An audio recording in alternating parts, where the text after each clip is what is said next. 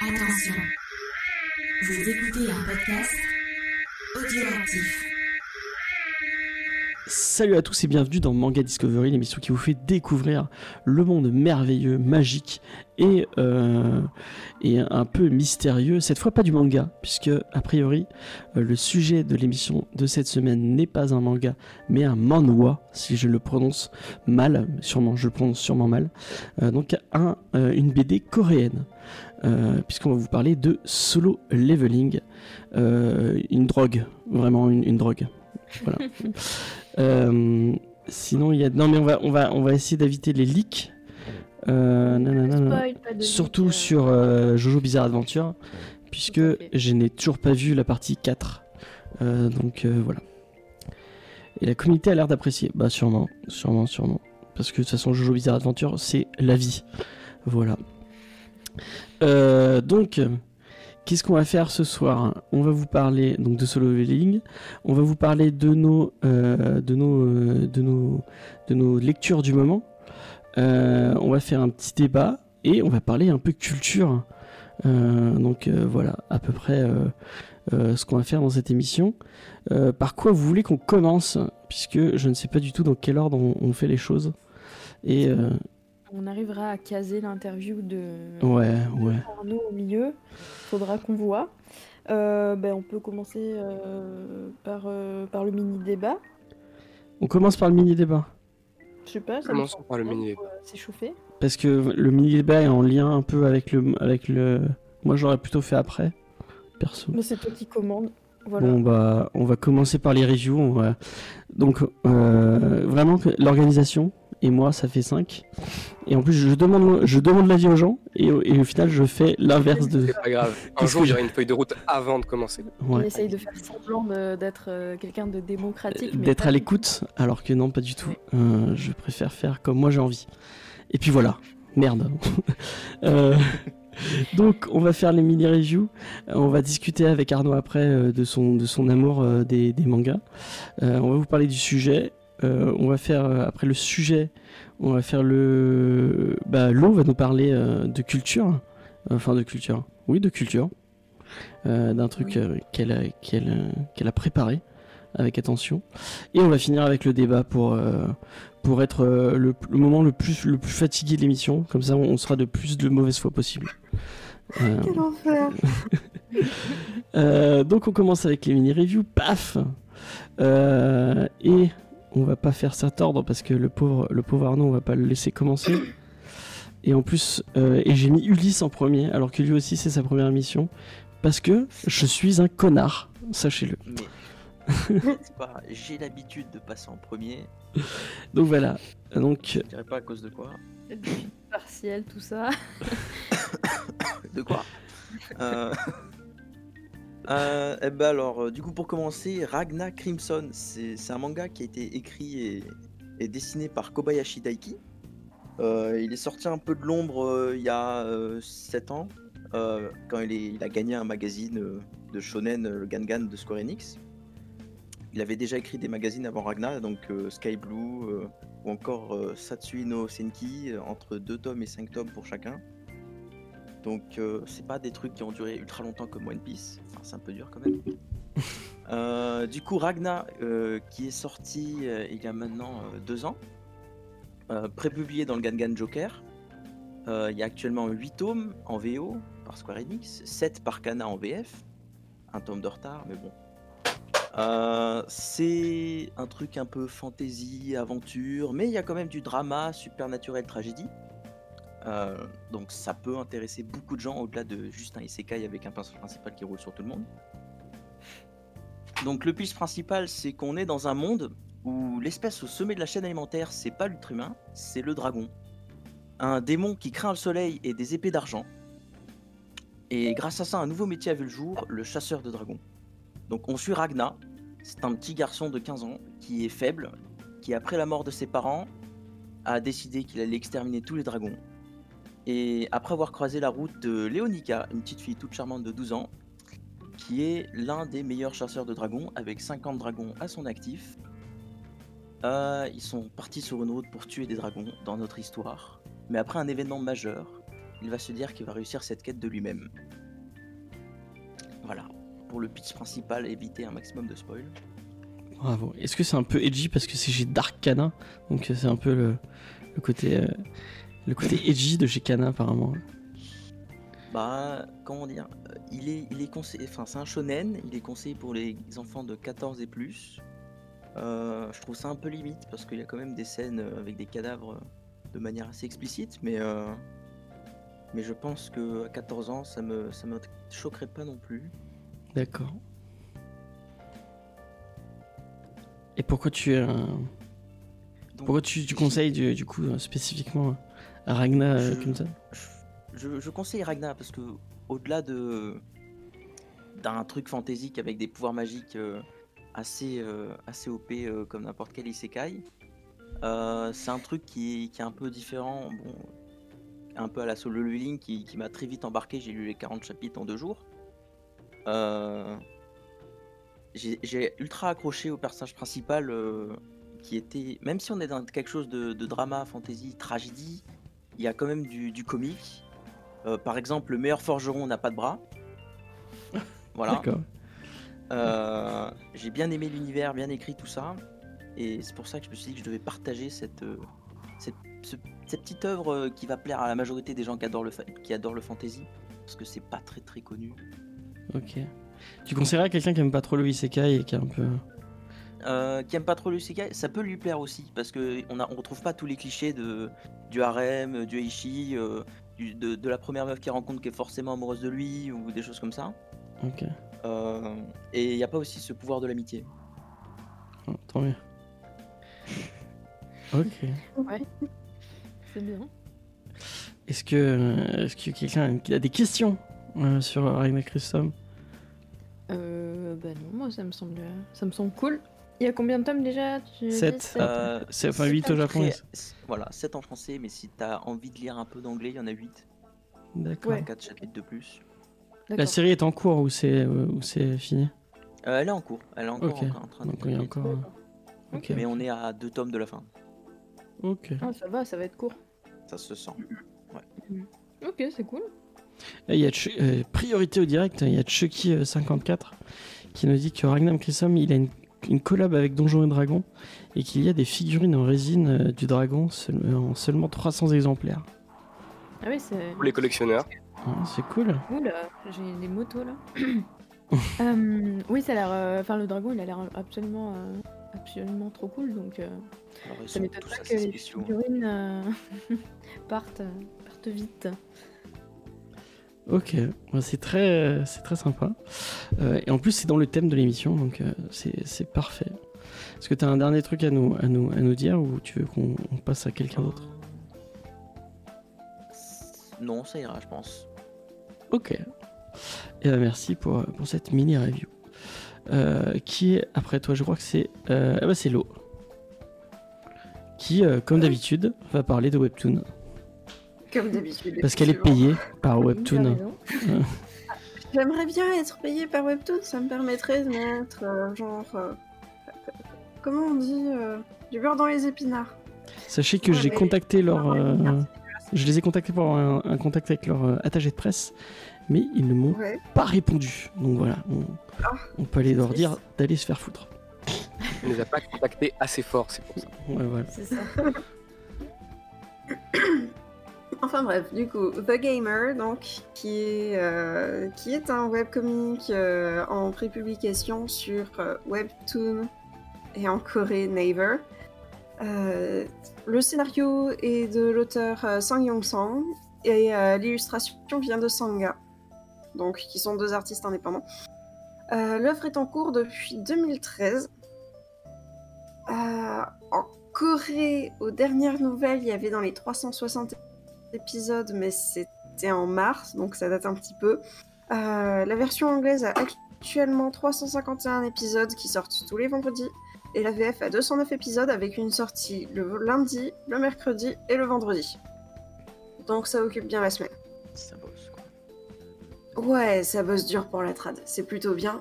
Euh, en gros, c'est l'histoire d'un lycéen coréen qui s'appelle Han Ji-han, qui se rend compte un jour que au-dessus de la tête des gens, il voit leur nom, leur niveau et parfois un titre, comme dans les MMORPG. Et il découvre aussi que lui, il peut voir et modifier ses propres stats en faisant des tâches du quotidien. Donc par exemple, euh, quand il cravache pour ses examens, bah, il gagne des points d'intelligence. Euh, quand il fait la vaisselle, il gagne des points de force, des trucs comme ça. Et euh, quand sa mère ou qui que ce soit d'autre lui demande des trucs, il a un menu de quête qui s'affiche avec euh, des conditions à remplir, des récompenses et euh, la possibilité d'accepter ou non. Donc c'est vraiment comme dans un MMORPG. D'accord. Un jour, alors qu'il sort de son lycée, il croise brutalement une lycéenne d'un autre bahut et un mafieux qui sont tous les deux sur, des toits de bâtiments et qui sont en train de se battre dans la rue en pleine journée avec des explosions, des créatures démoniaques, euh, des super skills à la Dragon Ball, etc. Donc, euh, du coup, il se dit Mon dieu, mais qu'est-ce qui se passe? Et il découvre qu'il existe une dimension parallèle qui s'appelle l'Abysse. Et seules les personnes avec des pouvoirs hors normes sont conscientes de l'existence de cette dimension. Donc, il apprend à alterner entre le monde ordinaire, vu qu'il doit quand même passer ses examens du lycée, vu la pression coréenne qu'il y a là-dessus, et euh, euh, le fait de s'entraîner dans l'abysse, etc., pour réussir à survivre. Et il découvre très rapidement qu'il est overpété, parce que c'est littéralement un personnage de jeu vidéo au milieu d'une bande de mafieux. Donc, euh, comme dans tous les jeux vidéo, il guérit ses blessures en mangeant et en dormant. Euh, il est capable d'apprendre n'importe quelle technique euh, au format livre, moyennant de consommer le bouquin. Euh, les créatures de l'abysse qu'il combat ou qui sont à sa proximité dropent des loots, et à peu près n'importe quoi d'autre qu'on trouverait dans un jeu vidéo. Donc du coup, c'est assez fandard. L'histoire est plutôt pas mal. Il y a... Alors, je me suis arrêtée au troisième arc de l'histoire, parce que j'avais déjà d'autres trucs à lire, et ça devenait un peu répétitif. Mais jusque-là, c'est quand même très très intéressant. Euh, Il y a des éléments comiques qui sont ultra fandeurs, comme par exemple sa compétence faire le con, qui implique de prendre des postures stupides et dramatiques dignes d'un shonen pour stun les gens autour pendant deux secondes. Yes. Euh, Il y a plusieurs autres trucs comme ça où ça casse pas mal euh, les codes du Neketsu et, euh, et, et globalement de la fantasy, donc c'est plutôt agréable à lire. Voilà, voilà. Et graphiquement, c'est magnifique. Ouais, j'allais te demander du coup au niveau du dessin, euh, comme euh, James avait du mal à trouver euh, quelque chose qui soit à la hauteur par rapport à Solo Leveling, et comment ça se, ça se passe? C'est plutôt beau, The Gamer. Bah, disons que là, par exemple, euh, l'image qui est, euh, qui est mise sur Twitch, c'est euh, en gros l'image promotionnelle de la série, mais c'est cette qualité-là surtout, en fait. Et du coup, j'ai eu un, un- un- un débat d'opinion peut-être euh, en, en de cette Ouais. mini-review. Mais euh, du coup, euh, comme euh, j'ai fini ce leveling, euh, ouais, j'étais en- j'étais j'étais vraiment en, euh, en manque, en état de manque, mais vraiment comme, comme, de, comme du crack ou de l'héroïne. C'est la même chose, il me fallait, il me fallait du webtoon pour, euh, pour euh, remplacer ça. Et du coup, je me suis dit, bon, bah, je, vais aller, je vais aller voir ce que euh, avait conseillé dans les anciennes, dans les anciennes émissions. Et euh, du coup, j'ai voulu jeter un coup d'œil à un autre truc que tu avais conseillé, donc, qui est l'expert. Enfin, je le dis en français parce que j'arrive pas à le lire autrement. Euh, Ouais. Et euh, il y avait une patte graphique qui a un peu, bah du coup, qui a un peu le, un peu la même, la même tranche que que ce que ce que j'ai vu euh, quand j'ai cherché les images pour The Gamer et c'est l'image que tu que, que tu m'as tu m'as tu m'avais suggéré là. Et euh, enfin, je sais pas comment, vraiment comment le dire, mais c'est comme si euh, euh, il y a il y a un côté plastique. J'ai du mal à, à mettre des mots dessus, mais je trouve les, les dessins font un peu plus fade. Et euh, sur, euh, sur euh, l'expert de la tour du tutoriel, là vraiment, j'ai enfin, lu trois ou quatre, euh, trois ou quatre chapitres et j'ai, j'ai- ça m'est tombé des mains parce que vraiment, je trouvais ça, enfin, je trouvais ça vraiment moche. pour, et et après, peut-être que j'aurais dû continuer, mais je sais pas si tu. Euh, Non, non, je, je comprends tout à fait ce que tu veux dire. En fait, ça, ça a un effet très euh, CGI basse qualité, mais euh, il y a pas mal de webtoons coréens qui sont, euh, qui sont dans cette esthétique. Donc euh, c'est c'est le genre de truc, euh, soit il faut réussir à outrepasser, soit c'est pas... Ok. Puis on, enfin, on en parlera après, mais ce le leveling c'est tellement beau que Enfin, c'est- c'est c'est- c'est dur de passer la comparaison. quoi. Ouais. Je sais pas si tu es d'accord, Lo, euh, avec Mm, ça. mm. Euh, Solo Leveling, c'est absolument magnifique. C'est euh, au, au niveau graphique, je trouve que c'est à peu, près la même qualité que le lecteur omniscient. Ok, bah je, je, je, je jetterai un coup d'œil euh, au lecteur omniscient qui, qui avait l'air plus joli. Euh, Ah, magnifique. Effectivement. Et ben merci beaucoup, euh, Lo, euh, encore une fois, pour, pour, pour ton, ton, ton, ton- Ah Euh, Tac, tac, tac. Hop, voilà, un petit, petit, petit problème dans le chat. C'est bon, je l'ai fait. Donc voilà, j'espère que tu recevras bien ton chèque de, de chez Webtoon. En tout cas. euh. Euh, voilà. On va passer à une autre mini review. Et c'est Diane qui va. qui elle qui prend un, un chèque de chez Akata apparemment. Comme, euh, du coup, moi, je vais vous parler du siège des exilés euh, de Akane Torikai. Donc, Akane Torikai, c'est une euh, mangaka qui est aussi la conjointe de Inio Asano, dont on a déjà parlé il y a quelques épisodes. Donc, c'est une, jeune femme, enfin une jeune femme, une femme qui s'intéresse du coup au manga très très tôt, adolescente, vraiment, elle est plongée là-dedans. Et elle s'intéresse pas mal à des œuvres assez féministes, dont celle euh, de Kyoko euh, Okazaki, qui est une autrice assez avant-gardiste euh, par rapport à, l'époque dans laquelle elle, a commencé à publier. En 89, par exemple, elle va publier Pink et River's Edge, qui sont des, choses, enfin des, mangas qui mettent en, scène des, femmes, des femmes fortes. Et donc, Aki- Akane Torikai, euh, elle, est, euh, elle est complètement inspirée par ça. Et euh, en 2004, elle va se lancer dans une carrière de mangaka. Euh, et sa première euh, série, du coup, ça va être un seinen qui s'appelle Ohio Okairi. Euh, et euh, ensuite, elle va faire euh, un, en 2013 un grand retour après, son seinen qui s'appelle euh, du euh, La Maison des Femmes Ona no Ie. Euh, et en parallèle, elle va se lancer donc dans le Sensei no Shiroi Uso, qui, est, euh, qui a été pas mal remarqué ces derniers temps euh, en France parce que la traduction du titre c'est En proie au silence. Et Ah, c'est une œuvre qui va aborder des thèmes comme la misogynie et les violences sexuelles dans la société. Ça met en scène une femme qui essaye de se reconstruire après un viol et euh, qui va euh, remettre en cause un peu euh, d'abord elle-même et puis après elle va comprendre que c'est pas sa faute à elle. Donc c'est quelque chose de... Enfin c'est un manga assez important dans, dans, dans- sa façon de- d'exister. Et ensuite, du coup, elle va se lancer en 2017 et 2018 euh, dans, un, dans le siège des exilés, qui est un manga en deux tomes et qui va pousser à l'extrême un espèce de matriarcat dystopique. Et euh, en gros, je pense que c'est un manga qui pourrait plaire à des personnes qui apprécient euh, les dystopies comme euh, bah, La Servante écarlate qui refait par- parler pas mal en ce moment. Et donc en fait, on va voir une société dans laquelle les hommes n'existent presque plus, meurent très vite, et donc du coup ils, na- ils naissent, quasiment que des femmes qui naissent. Et euh, donc euh, c'est une espèce de... Enfin on comprend pas. Pardon. Euh, personne ne comprend pourquoi pourquoi il y a plus d'hommes qui, naissent, pourquoi ils, ont la santé si fragile et tout ça. Et donc, par la force des choses, les hommes vont se retrouver assez opprimés et utilisés au rang un peu d'objet de fécondité, tandis que les femmes vont être dans toutes les couches de la société.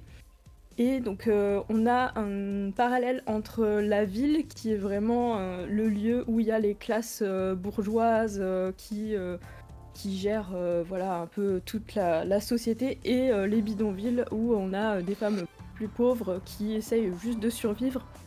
Et on va retrouver un univers très épuré et contemplatif, et en même temps euh, très. euh, Enfin, on sent que c'est hyper dur.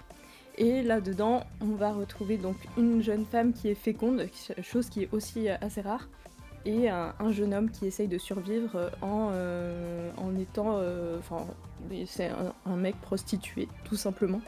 Et c'est donc une denrée rare dans cette société-là. Et, euh, et donc du coup, il va euh, bien sûr se retrouver, euh, enfin, va bien sûr être repéré par la haute société bourgeoise qui cherche toujours à mettre la main sur tous les hommes. Et, voilà, donc du coup, c'est un manga en deux tomes, donc ça se lit très très vite. Vous n'allez pas dépenser des millions dedans. Et, et je trouve que les thèmes sont plutôt bien abordés, intéressants. et, et voilà, franchement, euh, ouais, j'ai passé un bon moment à lire ce manga. Enfin, un bon moment, c'était pas non plus euh, le giga fun, mais, euh, mais c'est voilà, c'est des thématiques qui sont, qui sont intéressantes, importantes. Même si je pense que ça aurait peut-être pu être un petit peu plus creusé et que deux tomes c'est un peu léger pour aborder une dystopie matriarcale. Et, et voilà. Donc, Et pour ça, non, il fallait lire Y The, West- The Last Man. qui Je est... l'ai lu, Tu l'as lu mais euh, Y de la semaine c'est très très bien, mais, mais c'est juste, euh, voilà, c'est pas un manga pour le coup. Oui, effectivement. N'hésitez pas à lire Y de la semaine, c'est- absolument fantastique. Euh, Comme- et, euh, Comme tout ce que fait euh, Brian Kevogan. Oui, carrément. Du coup, euh, et, et du coup, ça m'a donné envie de, de m'intéresser de près à, à l'œuvre euh, de euh, Akane Torikai parce que euh, j'ai beaucoup entendu parler de En proie au silence et je sais que c'est quelque chose. Ah, moi, je l'ai acheté, j'ai acheté le premier tome. Oh, c'est Voilà. dur, hein. c'est dur. Bah oui, c'est dur, c'est sûr, mais ouais, c'est clair. Mais, euh, mais je pense que c'est important. Ouais, ouais, Et, effectivement, euh, et donc voilà, donc je pense que je, dans, la, dans les prochains mois, je me procurerai En proie au silence euh, avec plaisir. Au pire, je te l'offrirai si tu veux. Parce que Donc vraiment, Voilà, tu... Ah, Merci. ça me va. moi j'ai trouvé ça trop dur, vraiment, ça, ça m'a. ça m'est- Non, Oh. mais c'est des sujets toujours fun à aborder. hein. Ah ouais, toujours, toujours. Un plaisir. Mais c'est c'est vrai que c'est euh, que c'est euh, que c'est important de parler de, de ce genre de sujet. Bah ouais, surtout, enfin, de plus en plus, hein, on parle et, et c'est bien. Alors que le chat fait son propre. euh, Le chat est parti. Son propre manga disque. C'est ça, Exactement. Euh, bah, dans tout cas, tu m'as, tu m'as, j'ai oublié de dire. C'est à 8,75€, voilà. bravo. Donc chez Akata, voilà. Exact. On veut le chèque maintenant. Com- Combien tu touches de pourcentage sur chaque vente euh, de chaque Pas assez, vraiment pas assez. Clairement. Euh, donc bah merci Diane. Bah, Euh, euh, et on va passer à une autre mini review et c'est moi hein, qui vais vous parler Euh, puisque moi je me suis toujours dit ah mais non le isekai c'est pas pour moi Euh, je suis beaucoup trop vieux pour euh, pour apprécier ce manga, moi je l'aime bien. Dit- moi je me suis toujours dit non le isekai je suis trop vieux pour pour pour m'abaisser à lire ce genre de choses vraiment et je suis Jamais comme dirait euh, Justin Bieber. d'accord les refs, vraiment les refs, euh, les refs qu'il faut. Et je suis tombé sur The Rising of the Child Hero. Enfin, je suis tombé dessus. C'est en plus c'est même pas moi, c'est c'est quelqu'un de d'encore plus euh, vieux que moi qui me l'a conseillé puisque c'est Spades euh, du du euh, podcast euh, Comics Fair, hein. Euh, euh, euh, très très bon podcast sur le comics, euh, mais qui est lui aussi fan de manga et qui m'avait conseillé The Rising of Child Hero. Euh, et je me suis dit, mais il me conseille de l'isekai, mais, mais c'est fou, c'est fou, euh, mon dieu. Et, et je fais lever les yeux au ciel à, à Ulysse qui, qui lui est fan de, du genre. Non, c'est vrai qu'il est très bien, oui. Euh, donc, euh, m- de quoi? Rising of the Shield Hero, je crois qu'on en a quelques tomes euh, On en a quelques tomes, ouais. ouais. Voilà. De chez Doki Doki, euh, en 18 tomes. Et, à part- et, euh, il, faut le, il faut le dire, c'est, euh, c'était un, un light novel et un roman à la base? Il me semble. Ouais. Euh, donc, mais de quoi ça parle, Rising of the Hero? Euh, Donc, c'est un isekai, mais un isekai qui prend un peu les, les, le, les tropes de, de ce genre pour en faire autre chose. Euh, et je me rends compte qu'on parle de isekai depuis le début, sans expliquer aux gens qu'est-ce que ça veut dire. le-. Ouais. Ah bah tiens, Ulysse, toi qui es, qui est si fan de ce genre-là, est-ce que tu veux nous, nous définir comme ça au, au pied levé le genre? Je dire, le, le on va dire, c'est bon, ça reste dans la fantasy, du coup, c'est un sous-genre, mais euh, c'est quand un- une personne, généralement un être humain, on va pas se mentir, de la Terre euh, actuelle qu'on connaît, est transporté dans un monde euh, d'épée et de magie, avec euh, bah, généralement des pouvoirs assez, assez cheatés, ça c'est le code qui est le plus utilisé en ce moment. Mais voilà, c'est juste le transfert dans un autre monde. Il a été souvent utilisé à tort à travers pour des mauvais cas, mais normalement c'est vraiment un monde différent où il ne peut jamais revenir en arrière. mm, avec un petit lien avec le avec le MMO un peu. Souvent il y a des euh, il y a des références Ouais, au- c'est Souvent, référence souvent. aux jeux vidéo. vidéo, ce genre de choses. Voilà, c'est la façon simple de faire un isekai, c'est de rajouter le côté MMO. Euh, Il y en a des hardcore qui, qui laissent le personnage en plein milieu du monde, mais euh, c'est plutôt rare. On sera tous à SAO. Voilà, ouais. C'est un peu ça Ah, qui ça, c'est pas un isekai. C'est ça le problème, c'est on lui dit que c'est isekai, mais c'est juste un jeu vidéo. Ou Mm. il y a d'autres il y a d'autres trucs euh, comme Gargantua, c'est c'est juste une autre planète. En soi, il peut rentrer chez lui, des choses comme ça. D'accord. D'accord. Et donc, euh, merci beaucoup. Vas-y. Ouais, je disais, le isekai, en gros, c'est euh, un héros qui est transporté dans un autre monde et qui ne revient pas, quoi. Généralement non, enfin si jamais arrive. S'il revient, c'est plus trop un isekai. D'accord. Mm. Est-ce que Code Quantum est un isekai? Nous ne le saurons pas. Euh... Jumanji, est-ce que Jumanji est un isekai? Euh, On vous À la laisse. fin, ils reviennent quand même. Ouais, vous avez 4 heures pour, euh, pour, pour nous le dire.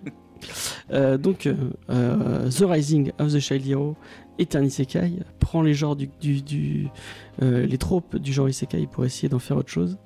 Et du coup, je vais vous expliquer pourquoi, puisque ce sont, je crois qu'ils sont quatre, ces quatre êtres, humains qui se retrouvent transportés dans un monde un peu à la MMO, donc un, un monde de fantasy.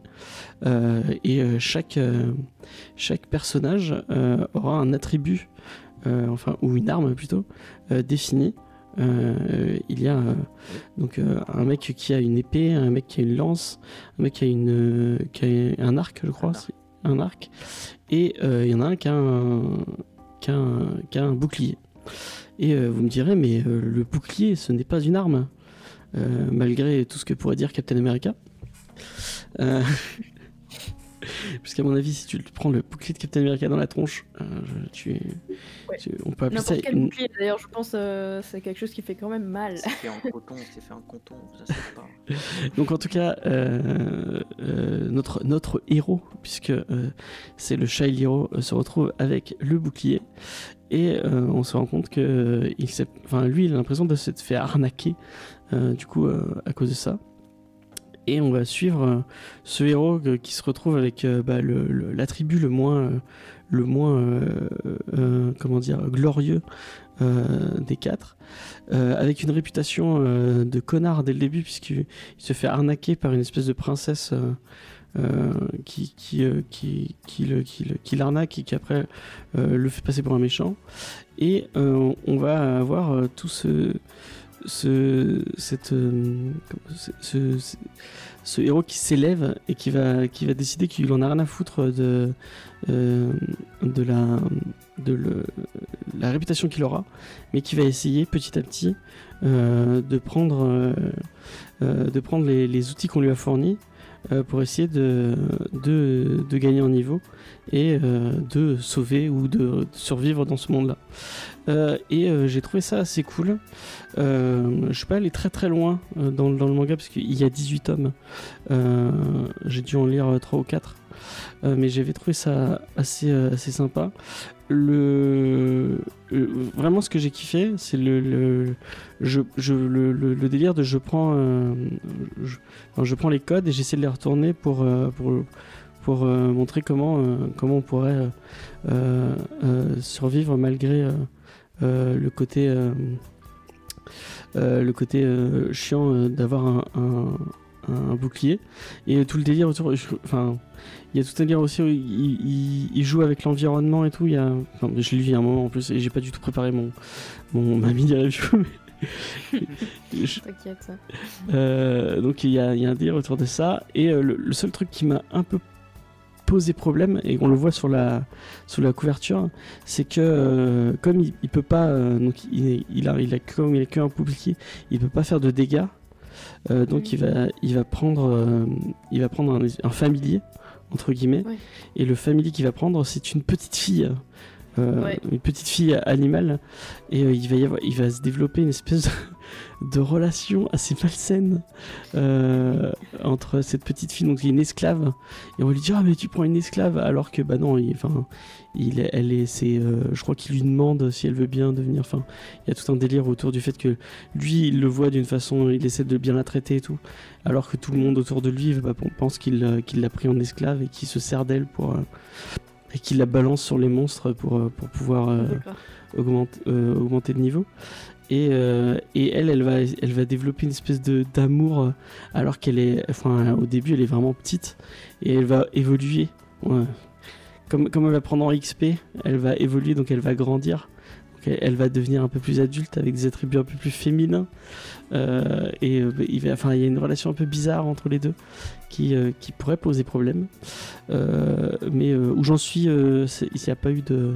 ce n'est- pas problématique, mais euh, je sais pas s'il y a des gens qui, ont, qui ont lu, qui sont allés un peu plus loin, qui pourraient me.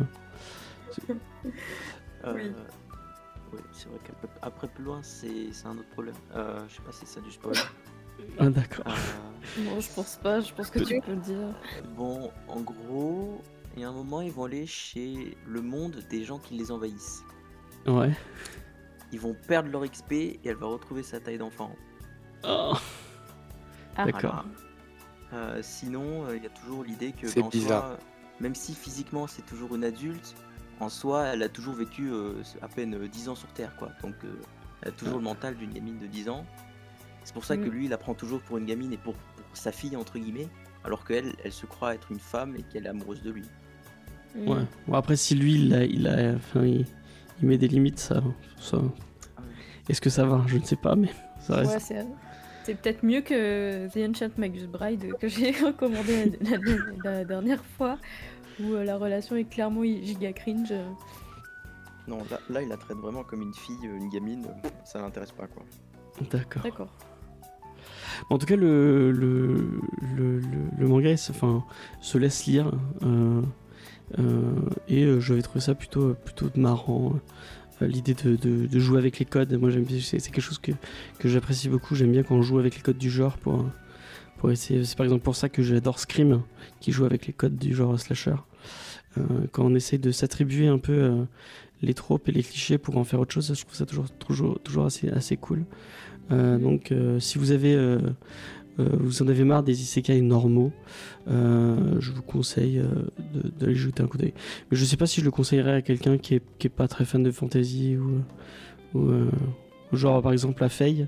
Donc, euh, euh, je pense qu'elle aimera pas, que ça, la- fera chier. Euh, mais voilà, si vous avez envie de lire un, un petit truc sympathique. euh, qui casse pas trois à un canard, qui ne casse pas trois pattes à un canard, euh, mais qui est, cool, euh, allez-y. Et à ce qui paraît, il y a un animé, j'ai pas regardé l'animé, si, si vaut le coup. Il est bien. Euh, L'animé a été très, euh, très très bien accueilli. euh. Ok, bon, bah tant mieux. Il a, plus ou moins bien retracé ce qu'il a, reporté. Et moi j'ai un problème, j'ai du mal à mater un, un animé d'un manga que j'ai lu. J'ai l'impression de, de perdre du temps parce que je connais déjà l'histoire. Mm. Euh, donc ouais, c'est... Euh, Il y a Old Man Geek, euh, Old Geekman, excuse-moi, qui nous dit euh, J'ai vu l'animé réincarné. Ah, moi, euh, ok, ça n'a rien à voir. Moi, réincarné en Time. Ah ouais, j'en ai entendu parler, mais j'avais pas envie de m'y lancer. Ça avait l'air d'être vraiment très, très, très cliché. Euh, c'est divertissant. Euh, c'est un peu dans le même style. D'accord, Après, euh, ça, c'est assez parodique sur le genre. d'accord. Mm. Moi, pourquoi pas Pourquoi pas Je déteste Scream, mais non, mais tu peux pas dire ça, c'est trop bien Scream.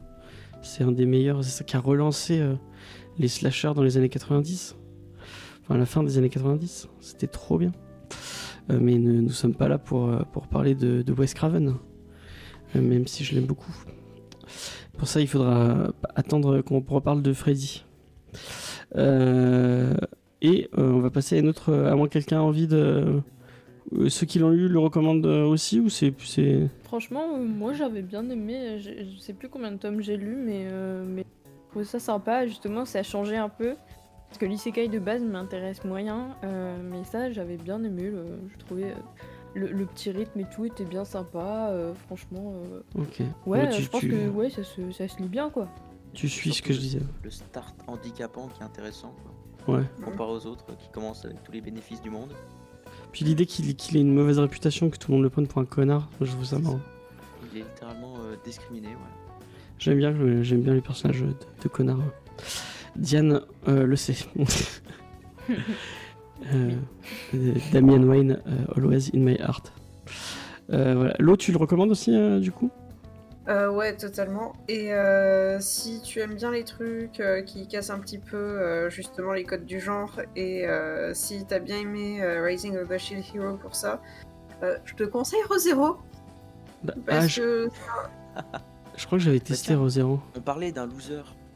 justement, en parlant de loser, tu connais ReZero Ah, c'est vrai, ça m'est pas venu à l'esprit tout de suite, mais. euh, c'est vrai que c'est pas très utile. Ouais. Par il- contre, euh, Rosero, c'est beaucoup plus c'est premier degré euh, dans le Oui. genre. C'est pas des Après, mecs qui ont des armes euh, qui, qui, euh, qui se retrouvent avec Non, des, non. des gens de. Enfin, c'est des armes, mais c'est des gens. De quoi j'ai pas bien entendu?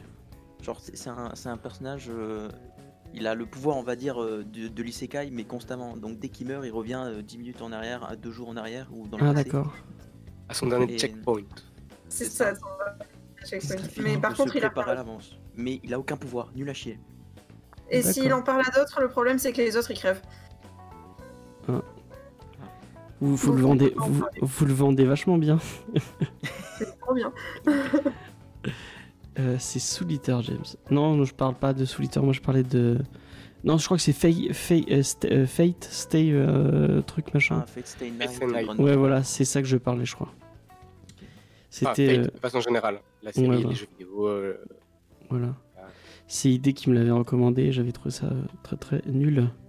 Mais bon, tout le monde ne peut pas avoir, euh, avoir euh, raison tout le temps. Je crois que graphiquement, c'est très bien développé les animes en tout cas. Peut-être, ouais. Ouais, graphiquement c'est beau, hein, mais par contre c'est creux au niveau scénar. Et c'est vrai que Soul Eater, les armes, c'est des gens. Mais Soul Eater, j'avais commencé, j'avais trouvé ça cool, mais je- à ce qui paraît, la fin est pourrie. Enfin bref. euh, c'est, on, on peut dire. euh, C'est compliqué. Ouais. Donc euh, la fin, euh, notamment de l'animé, euh, déjà c'est une fausse fin, un peu comme euh, pour FMA, un peu comme pour Shaman King, un peu voilà, Euh, parce que l'animé a rattrapé, euh, a rattrapé ben, le manga, donc euh, ils ont inventé la fin. Et la fin étant déjà sortie en animé, dans le manga, elle a dû quand même être rushée euh, et elle n'est pas euh, aux attentes pas de tout le monde, on va dire. Ok, toi tu l'aimes bien. Euh, mais du même auteur, on peut citer, euh, on peut citer Fire Force. Ah oui, c'est vrai. Ah, oui. Euh, qui a eu euh, son petit succès en anime et en manga d'ailleurs. Ça avait l'air cool, Fire Force. Non, c'est très sympa. Peut-être qu'on en parlera. avoir lu les premiers tomes, c'était D'accord, d'accord, d'accord. Bah décidément, Arnaud, tu as, tu, as, tu as de quoi dire sur le, sur le manga, c'est cool.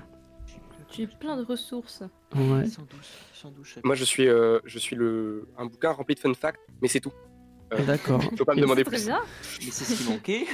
Et bah tu vas continuer puisque c'est toi qui vas nous parler de Butsu Zone. Euh, tout à fait. euh, je vais vous parler. euh, en fait, euh, il y a, il y a, il y a, il y a un, un- un petit peu de triche euh, dans tout ça. Je vais pas vraiment parler de Butsu Zone, euh, mais des deux one-shots euh, de l'auteur, donc euh, Hiroyuki Takei, dont on a déjà parlé, euh, dont vous avez déjà parlé euh, dans le dernier euh, manga Discovery, ou de Shaman King. Yep, euh, les deux one-shots de cet auteur, donc euh, c'est ses deux premières publications dans le Jump. Euh, ces deux premières publications, ce sont euh, euh, d'abord. Non, je vais d'abord commencer par la deuxième. Euh, c'est Death Zero. Death Zero qui fait une trentaine de pages et qui raconte l'histoire euh, l'histoire d'un soldat de la Seconde Guerre mondiale, euh, pilote zélé euh, du fameux Zéro, euh, l'avion euh, typique euh, euh, de la guerre, enfin, de la Seconde Guerre mondiale, côté des forces japonaises, très maniable mais très fragile, qui est dans, mort. Dans Le vent se lève. Tout à fait. Euh, qui est mort, euh, assassiné par euh, un de ses camarades pendant des infos à l'ennemi. Pas très très cool. Euh, et euh, on suit euh, du coup sur cette trentaine de pages ce, ce, soldat qui s'appelle Sakurai, re- retourner au Japon et retrouver sa bien-aimée, qui l'attend comme servante de l'homme qui l'a trahi. Parce qu'ils se sont fait la promesse de se retrouver après la guerre. Donc une fois mort, c'est lui qui vient la chercher pour l'emmener dans l'au-delà. Mmh. Donc la tuer. Euh, et donc euh, ah, l'emporter. On l'a pas la tuer. Ça devient très vite glauque quand on emploie ce genre de terme. L'emmener au septième ciel, quoi. Euh, La gérontophilie, c'est c'est c'est particulier. Euh, euh, la deuxième nouvelle, euh, c'est euh, Ah, il y a une coupure. Il y a une coupure, euh, Arnaud, on ne t'entend plus. Ouais, le, le suspense est, est à son compte. allô, allô, Ah, c'est bon. Bonjour. on m'entend, on m'entend. Oula. Euh, donc je disais, euh, publié dans euh, donc la deuxième, euh, donc sa première nouvelle du coup, Euh, la première nouvelle de Takei, publiée euh, dans le troisième volume de Butsu Zone, euh, donc comme Butsu Zone euh, aux éditions Tonkam, euh, qui va raconter euh, l'histoire euh, de, Anna, euh, une chamane euh, qui a le pouvoir d'invoquer les esprits. Euh, oui, ça fait très redite, j'en parlerai plus tard. Et qui suit donc l'histoire de, de, Anna qui a été, qui était, qui amenée par sa grand-mère dans un temple pour protéger une épée euh, se nommant Arusame, épée qui, qui est en train de se faire, se faire voler, on va dire, euh, se faire, se faire, prendre de force à, à un vieux moine euh, par un riche, euh, par un riche mania qui aime bien les sabres japonais. Et donc, euh, elle, va, elle va invoquer l'esprit l'esprit du précédent, Propriétaire. précédent propriétaire de ce sabre pour donner une raclée à, ce, à, ce, à, ce, à ce riche véreux et ses fils, chacun maniant un katana différent. D'accord. Euh, donc, euh, donc euh, cette, cette nouvelle, elle fait très très redite en effet pour ceux qui ont lu soit Butsu Zone, l'œuvre originale, soit Shaman King. Taki aime beaucoup beaucoup réutiliser ses propres histoires. D'ailleurs, il faut savoir que ces deux histoires, donc Itako no Hana et Death Zero, seront plus, tard réadaptées dans le futur, dans la séquelle de Shaman King, dans Flowers et dans Superstar. Euh, avec les mêmes titres et racontant grosso modo les mêmes histoires, mais en les liant ensemble. Euh, Sakurai étant, euh, étant ici le, le- l'esprit que va devenir Anna, le fils de Anna et de, et de Yo, donc les protagonistes de Shaman King, et Anna, Itako no Anna, qui sera Anna the Third, euh, la disciple de Anna première et fille de Anna Su. Euh, oui, voilà, euh, ça fait très très vite, mais euh, c'est dynastie actualité, c'est de, tout. de Anna. Tout à fait, tout à fait. Alors il y a plein d'Anna. Euh, Il y a le Anna qui est un titre, il y a le Anna qui est un prénom qui s'écrit avec un A, il y a le Anna qui s'écrit avec un H, qui est aussi un prénom. Euh, c'est un peu compliqué à suivre euh, quand on, on lit ça euh, en anglais ou en français. Euh, mais gros- grosso modo, euh, ça se lit. Euh, un truc euh, très très intéressant euh, par rapport à ces deux nouvelles, euh, c'est qu'on peut voir le, le- le travail, euh, les débuts de Takei dans le Jump, et on peut très très clairement apprécier son style proche de celui d'Oda. Bien que il ce soit beaucoup moins humoristique, moins aventure parce que chaque euh, one shot fait que 30 pages finalement.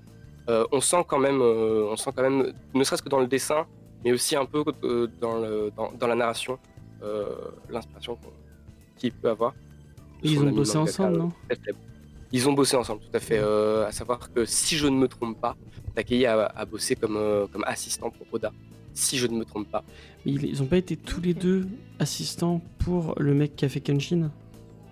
C'est possible. Euh, il faudrait- je, je crois que c'est euh, c'est Judas qui avait dit ça euh, euh, la semaine dernière, enfin il y a deux semaines. C'est possible. Ma mémoire Euh, si, il me semble, oui, c'est ça. Bah, du coup, euh, c'était ça. Et donc c'était pour ça on a dit Une que. bêtise, on aura un gage, c'est tout. D'accord, d'accord, d'accord. Et c'est pour ça que que les trois avaient des similitudes parce que en fait ils ont bah, ils ont bossé Ils ont ensemble. bossé ensemble. Ouais. Tout à fait. Mm. Tout à fait, Ok. tout à fait. Euh, on sent aussi euh, dans, dans, dans ces deux one-shots euh, et même euh, dans le début de Butsu Zone, euh, donc le, le manga dans lequel sont parus, euh, on sent une, une, une haine euh, du, de l'archétype euh, du, du gros bonhomme un peu riche et un peu méchant, traître à, sa, à sa nation et aux, et aux valeurs, et aux valeurs euh, du bouddhisme euh, qu'affectionne particulièrement Takei. De Trump, quoi. Euh, ouais, un peu, un peu c'est l'idée. c'est l'idée. Puisque les, deux, les deux ennemis, donc, et donc, dans Death Zero et dans et, et Takonohana, et dans le début, euh, sont le même genre d'archétype. On sent aussi euh, la passion de Takei pour, euh, pour euh, la Seconde Guerre mondiale. Euh, c'est une, une époque qui- qu'il aime particulièrement bien, ne serait-ce que dans son esthétique.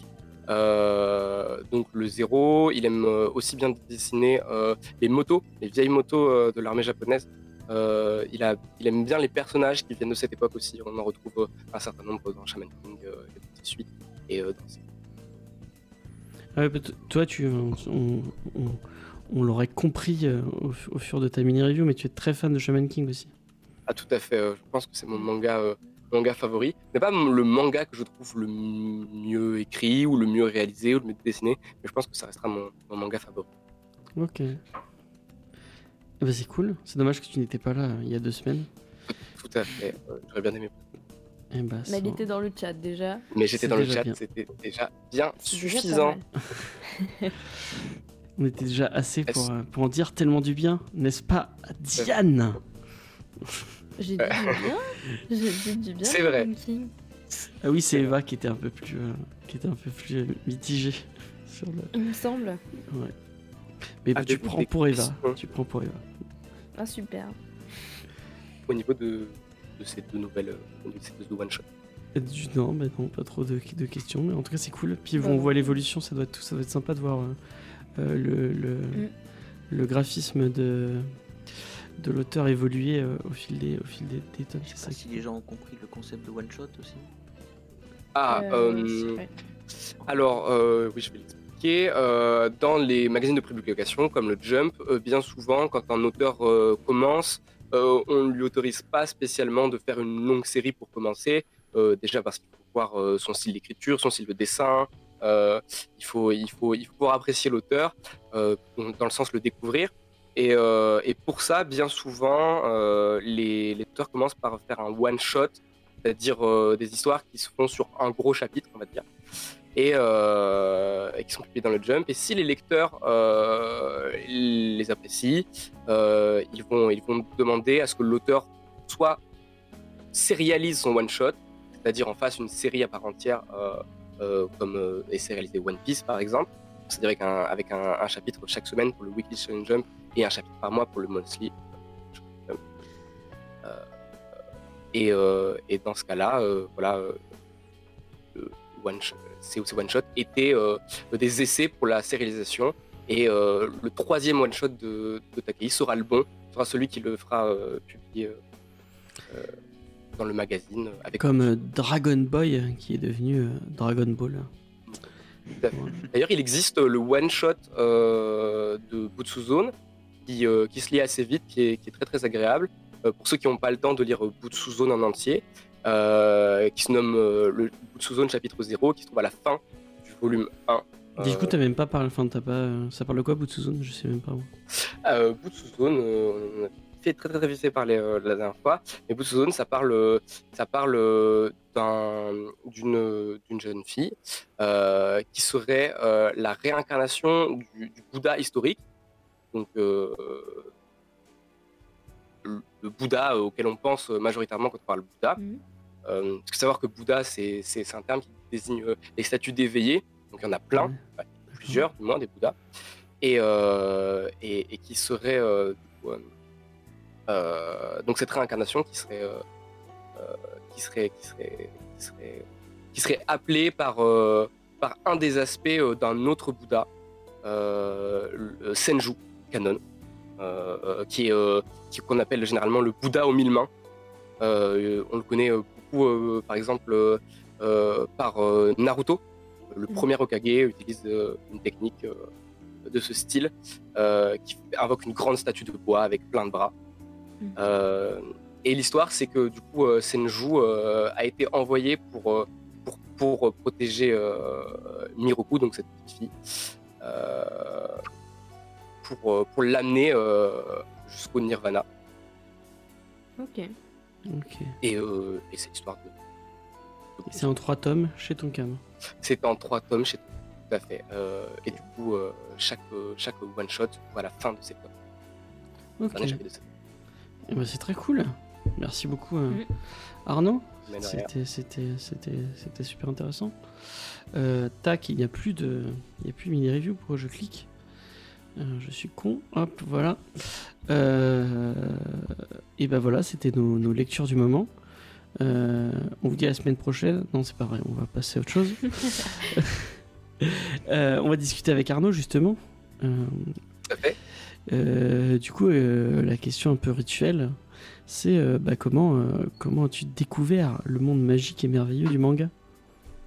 Alors, euh, j'ai un peu réfléchi à la question, euh, parce, que, euh, parce que, je vais le dire, euh, Diane, Diane m'a pitché. ah, Elle a, elle a Ouais, spoilé. J'ai spoilé. Euh, et donc, j'ai eu un peu de temps pour réfléchir à la question, et il se trouve que euh, j'ai décidé que ma réponse ce serait euh, comment est-ce que j'ai découvert l'univers du manga? Euh, J'ai commencé, quand j'étais jeune, à lire, euh, à suivre même, donc, tome par tome, la série Les Légendaires. Oh, de Patrick Sobral, euh, qui à mon sens, euh, c'est un manga. C'est totalement un manga. C'est publié comme une BD, euh, dans des tomes de BD, mais ça a totalement la, la, la trame narrative d'un manga, euh, l'écriture des personnages d'un manga. euh, ça a le dessin d'une BD, mais le design des persos, en effet, est celui d'un manga. Donc, j'appellerais ça donc mon premier manga. Euh, et c'est une série que j'ai beaucoup, beaucoup, beaucoup appréciée.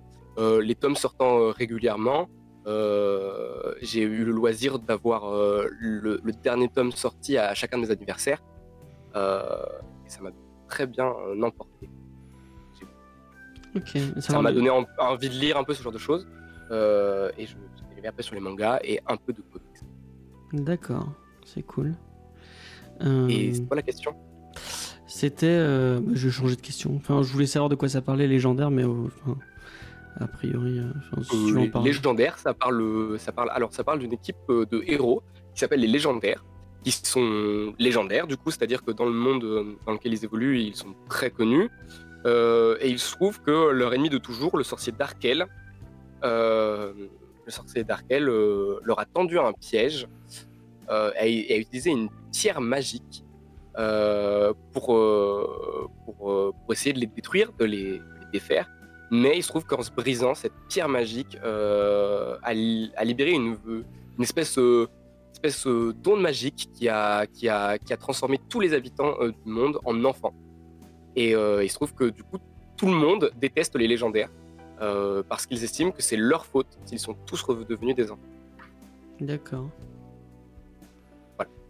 Et donc on les suit vers plusieurs aventures, et notamment euh, beaucoup euh, d'aventures basées sur l'origine des persos. Mm. Euh, Ok. Ouais, les, les tomes origines sont sympas aussi. hein. Et les tomes origines qui retracent sort, euh, ce qui se euh, passe avant, euh, ils sont sympas aussi. On sort du cadre euh, manga, du design, et les dessins sont magnifiques dans leur sens aussi. Et pas d'image pour les légendaires parce que ce n'était euh, pas prévu. Donc pas Oui, d'image. ils ont même un dessin animé. Ils- ils- ils- Ah il y a oui. même eu un dessin animé euh, qui est passé sur Gulli, Oh, euh, qui a oui. été financé par, euh, par la chaîne, je crois même, euh, si je me trompe pas. Et, euh, et qui était tout nul, tout pourri, Ah, euh, je- je même en ça. comptant le fait que ce soit un dessin animé pour enfants. Ouais. Et c'est là qu'on comprend que Ulysse et Arnaud sont de la même génération.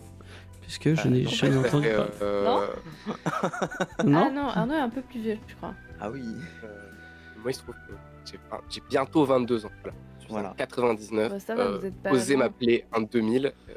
En 2002, Et je vous dirais que vous avez raison, mais que je n'accepte pas cette appellation. Enfin, il y a- il y, a quand même Je 3 ne suis pas un zoomer. Et moi, va, je me sens de mais plus en plus vieux puisque j'aurai Si, si. 35 ans dans 10 jours. Euh. Ça va aller, James. Et Tu que je le vis très très très mal. Voilà, Oh non, merci beaucoup. Euh, on, te- on te fera, je sais pas, on fera une fête. On merci. te fera- on- t'offrira un gâteau sur lequel, au lieu d'avoir marqué 35, il y a marqué 25. Ça te fera, euh, ça te rappellera tes souvenirs de jeunesse. Ah, ça. Tu fais comme Faye, tu te dis que tu t'es arrêté à... à un âge particulier. Et Ah ouais, voilà. toi aussi, tu n'oses pas Non, dire un âge pour pas te faire engueuler après. En fait, euh, faites comme moi quand les gens demandent l'âge de ma mère, je dis 36 ans, même si c'est pas ça, euh, ça ira. Bon, c'est plausible. C'est plausible. Ouais, ouais. Euh, et ben moi je Du coup, dirais euh, non, il n'y a pas 17. d'image pour. euh, Oui, c'est ce que je disais, il n'y a pas d'image pour les légendaires parce que c'était pas prévu. Une mini review. C'est l'interview de, de Arnaud et c'est pas prévu. Et il n'y a pas d'image de, de Arnaud parce que bah, il n'y a pas d'image de Arnaud. Voilà, pas de, on, on arrête de poser des questions. photo, euh, un jour. Euh, oui, c'est hyper connu les légendaires, mais c'est quand même une BD jeunesse. Et si tu t'intéresses pas à la BD jeunesse, euh, tu peux passer complètement à côté. je sais même pas ce que c'est moi, j'en ai jamais entendu parler. Voilà, et pourtant, enfin, je veux dire, j'en ai placé des piles de, de légendaires, et pour moi, c'est vrai que ça me semblait basique, mais si tu t'intéresses euh, aux comics, aux mangas, etc., adultes, c'est vrai que tu passes à côté, en fait. Enfin, Donc, si- euh, je sais ce que ça, je sais, enfin, pour moi c'est juste des couvertures moches. Et après peut-être que. C'est vrai que les couvertures sont pas extrêmement jolies, euh, sauf certaines. En fait, les, les dernières Les couvertures de, ce que j'appellerais euh, euh, la saga principale euh, sont un- ont un peu de style, mais les premières font très enfantin. Ouais, c'est ça. J'aime bien parce que j'ai fait crier Ulysse, c'était, ça m'a fait plaisir. Non, mais euh, Tu l'as indigné. je veux dire, j'ai j'ai basé mes années de collège sur cette BD, donc euh, c'est vrai. Il est beaucoup plus réactif que, que sa grande sœur, c'est, ça fait plaisir. Euh, Oh bah super, bah, sinon je m'en vais. Hein. non, mais au niveau du. euh, c'est, c'est- c'est plus dur pour, euh, pour te faire, te, te- te faire hurler de, Ah, mais moi je m'énerve de pas. débit. Voilà, faire Ça sortir de ses gonds, c'est trop compliqué. Bah, faut dire des trucs sexistes ou quoi, mais. Ouais, mais je- ça, ça va, ça se dit pas trop Allez, souvent. à la hein. cuisine. Voilà, il l'a fait pour moi. Euh, de te parler. Et du coup, ma- en fait, tu lis aussi, les faits- tu, j'avais vu dans l'émission, est-ce que tu veux répondre à cette question euh, euh, si, euh, Ah, franchement, euh, veux dire, les- j'avais com- j'avais connu les animés avant les légendaires, donc euh, en soi, ça m'a toujours attiré le manga. Mais c'est vrai que mon, mon- mon premier support papier avec des dessins dessus, euh, c'était les légendaires, quoi. Putain, mais vous êtes payé Non, par le mec des légendaires sinon, euh, c'est vrai que sinon, euh, Non, on euh, avait le niveau animé, j'ai commencé bien plus tôt. euh. Le Thomas Naruto, je, je l'avais lu avant les légendaires. Tu, tu veux dire que je l'avais connu avant le, avant le collège Je pense. On l'a eu tôt. hein. on a, on a regardé Naruto, ça je sais, mais lu, je sais pas. Bah, peut-être que toi tu l'as pas lu. euh, Peut-être. Parce que je me souviens que dès qu'on parlait de Naruto Shippuden, là, j'étais interdit d'écran. euh. Enfin bon. Interdit d'écran. C'était violent, entre guillemets. oui, bah, Shippuden, c'est. À l'époque, euh, voilà, on était là. Ouh là là Oui, parce qu'on l'a pas dit. En fait, on l'a pas dit pour les gens. enfin, euh, Oui, puisque... C'est vrai que euh, Je de viens d'y la réfléchir, mais le premier manga papier que j'ai tenu, c'était un Naruto Shippuden euh, qu'on m'avait donné. Voilà. Euh, Ok. Et voilà, bah voilà. On connaîtra le premier. Merci Naruto. Kishimoto. Donc je disais, on l'a, pas dit pour les, pour les, pour les auditeurs, mais euh, on aura reçu presque toute la famille, euh, la famille Diane. Je vais, comme ça que je vais Ouais. l'appeler, puisque je pour pas donner de nom de famille, mais puisque Ulysse est le petit frère de Diane. Euh, voilà pour les Tout gens qui fait. ne Il y a du pas. népotisme dans l'air. Exactement. ouais. On a eu la maman, puisqu'elle est venue nous parler euh, de Vendavision avec, euh, avec un vrai plaisir. C'était, c'était super cool. Et euh, nous avons maintenant euh, le petit frère. C'est, euh, c'est génial. Euh, Je, je complète les lectures de ma sœur. Oui, parce que du coup, on a des goûts assez différents dans le sens où euh, moi j'aime bien les trucs euh, slice of life, euh, posés ou, ou un peu qui font réfléchir. Mais et après, et après, ton ouais. truc sur la dystopie, enfin, la dystopie de, la société matriarcat, moi, ça Ouais. m'intéresserait. hein. Ouais, Ah, bah, mais je vois. pense que, enfin, il y a, y a juste, pas encore, juste parce que c'est dark, mais euh, mais il y a pas assez d'action pour toi, tu vois, parce que toi t'es plus dans il y a des trucs sans action, j'en ai lu. Mais j'en sais rien, il parle pas de ses lectures à part ici, donc je sais pas. et si vous écoutez voilà. Comics Discovery, normalement, vous, vous connaissez en avance les cadeaux que, que Ulysse va avoir. Puisque euh, certaines fois, elle a dit Tiens, ça, je l'offrirai peut-être à. euh, Notamment Moi, Transformers versus Terminator, hein, qui pourrait. Et là, je viens de griller, euh, griller un des. Euh, vas-y, vas-y, c'est ta question. liste. Euh, et ma question, c'était euh, c'était est-ce que Diane apprendra que Ulysse est marié sur un manga Discovery? Ah, C'est la vraie question. Peut-être. Peut-être. peut-être. Euh, Arrête, faut pas le dire. Ulysse, est-ce que t'as un, t'as un auteur préféré de manga euh, ou un manga préféré euh, euh, Ah, Alors, un, un auteur préféré, euh, non, j'ai pas vraiment euh, d'auteur euh, que je suis parce que c'est l'auteur. Et que je regarde tous ces mangas en disant c'est un auteur de génie. Hashtag ceux qui lisent One Piece. Mais euh, en vrai, le, le manga que j'ai le plus apprécié à, à lire jusqu'au bout pour le moment, ça a été Kimetsu no Yaiba. Mm. Franchement, euh, j'ai j'ai adoré One Piece, hein, j'ai aimé Naruto aussi et tout, mais Kimetsu no Yaiba à lire au complet, j'ai bien aimé. Parce que c'est un, c'est un des où j'ai pas posé mon cerveau à côté et que j'appréciais. Faudrait qu'on le fasse dans le- dans l'émission. ouais. Kimetsu no Yaiba. Enfin, du Ouais. coup, chasseur de démons pour euh, ceux qui ne parlent pas. euh. Ou Demon Slayer. hein, pour, euh, On pourra le faire quand le film sera sorti en France, par exemple. Ah, sur la vague de la cool. passion. C'est vrai que le film est sorti il y a un bail, mais en France, euh, totalement oublié. On pourra inviter, au Japon, sûrement. On pourra inviter Charlie de Easter Egg, 11 rue des Sœurs Noires, euh, puisqu'il était euh, très Ah. fan de, de Demon Slayer. Du coup, si j'ai bien compris, euh, Easter Egg, c'est votre Zozan Kebab à, à vous, c'est ça? C'est notre. Notre- Zozan ah, Kebab. Kebab. Ah oui, oui, c'est un peu Ah. ça. C'est un peu ça. Pour ceux qui n'ont pas la ref, le Zozan Kebab, euh, c'est un, c'est un, c'est un, restaurant, restauration rapide, euh, qui a été encensé par le JDG dans ses Ouais. Et Easter Egg ne font pas de, de kebab, mais ils te donnent des Non, livres. c'est une euh, boutique de, encore, de lecture et de goodies. Ils nourrissent ton esprit. Euh, Peut-être qu'un jour Easter Egg euh, aura une filiale euh, kebab, on sait pas. Ça serait marrant. Easter. Kebab euh, avec du chocolat de Pâques à l'intérieur. Oh, Oh putain, c'est dégueulasse. Et que nous testerons dans euh, Kebab Discovery, puisque rappelons-le, Évidemment. après Pizza Discovery et après Sushi Discovery, nous ferons euh, euh, Kebab Discovery avec euh, plein de falafel. Une émission. Une émission sur. Ça s'appelle le Transformers, euh, Transformers, le manga de Transformers, la série Transformers. Non, non, on parle de Transformers versus Terminator. Euh, Ah. le, le comics qui, euh, qui, ramène, euh, qui ramène les T800 et les Decepticons euh, dans le même univers. Euh, non, tu pour, euh, qui parle de Transformers en général, euh, de toute façon. c'est- Ah oui, oui. c'est son, c'est son truc préféré. C'est vrai. Oh, c'était C'est vrai Avec que moi j'aime bien les robots géants qui se transforment. C'est vrai que Je- c'est sympa la, la série animée. Je plus sois. Et du coup, euh, Arnaud, est-ce que tu as un auteur et un, et un manga préféré du coup à nous Bon bah mon manga préféré du coup c'est Shaman King. Euh, vous l'aurez compris. Euh, Est-ce que euh, j'ai un auteur préféré? Euh, bah, Surprenamment, Patakei du coup, euh, que je trouve que c'est un auteur assez moyen en vrai. J'aime beaucoup ses œuvres, hein, euh, mais je trouve qu'il manque quelque chose à sa bibliographie pour en faire un, auteur incontournable. Et un auteur que j'ai pas d'auteur préféré, mais il y a des auteurs que j'aime beaucoup. Notamment l'auteur de My Academia. D'accord. Euh, euh, pas que j'aime spécialement My Academia, mais j'aime beaucoup la façon de travailler de l'auteur. Donc, euh, donc euh, Hiro- Horikoshi.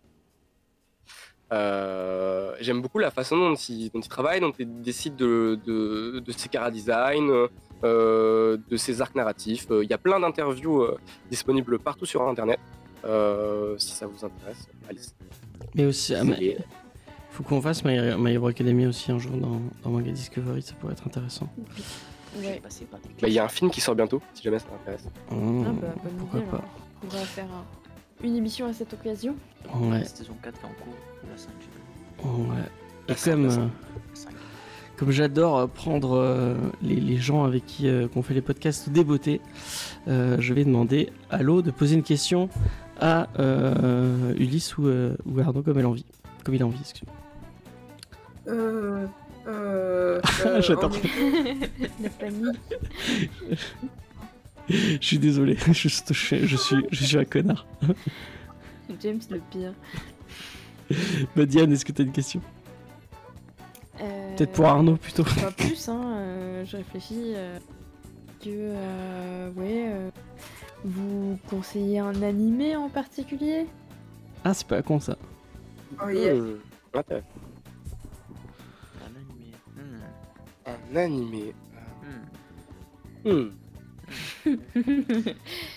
Voilà, Les c'est cités d'or. Ah oui Très bien, Euh, très bon choix. Alors, euh, est-ce qu'on peut restreindre euh, la question Euh, Un animé de quelle période? Ah, de quelle période? Mais le Ou de correct quel que genre? Du Moyen Âge. Euh, De quel genre euh, C'est quoi ton genre préféré?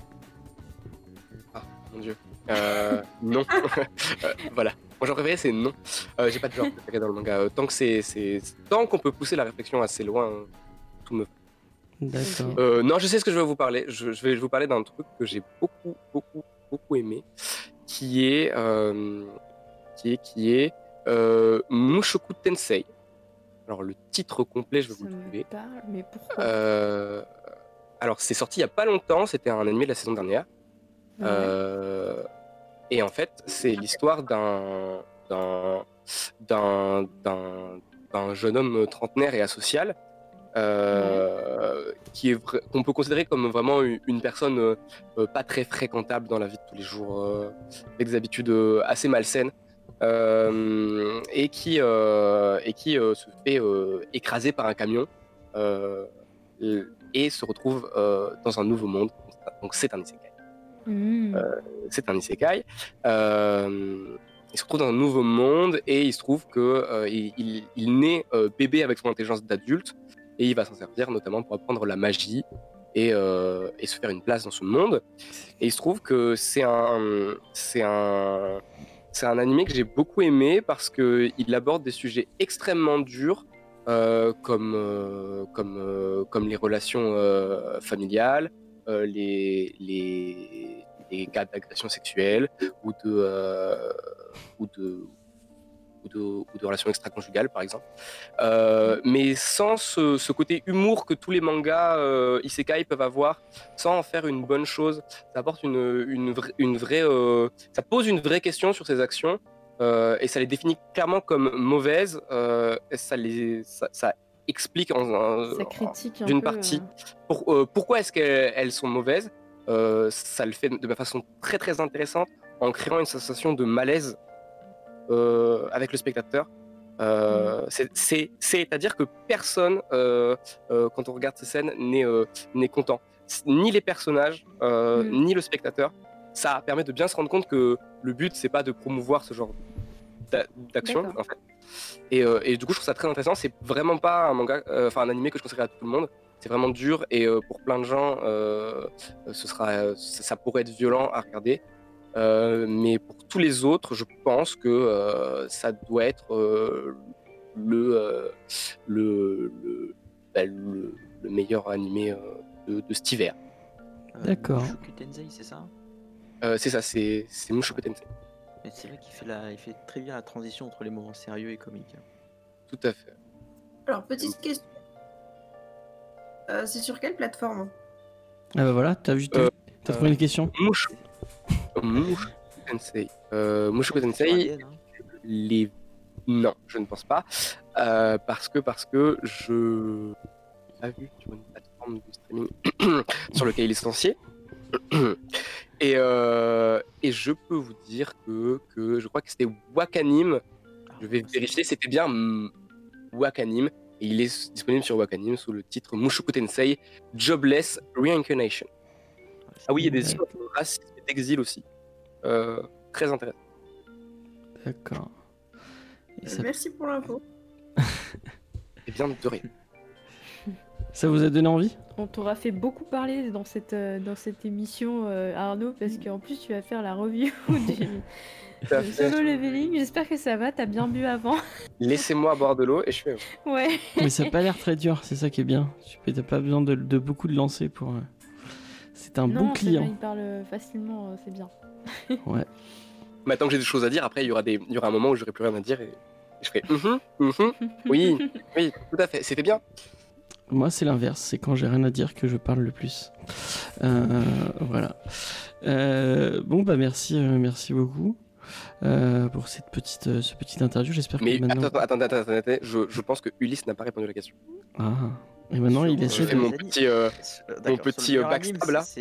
c'est- vrai que j'avais balancé euh, mon petit euh, cité d'or pour rigoler là, mais C'était passé crème. Bon, maintenant tu dois chanter Ouais, le générique bien. des Cités d'Or. euh, maintenant. Allez, c'est à toi. Et juste,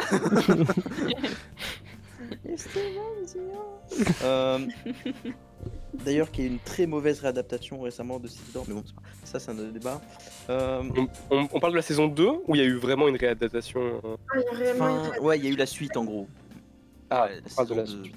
Ouais. C'était pas une réadaptation, mais que je n'ai pas vu mais qui a l'air plutôt euh, éloigné du style graphique d'origine, ça fait bizarre. euh, en soi, le style graphique peut passer, mais ils ont repris l'histoire aussi.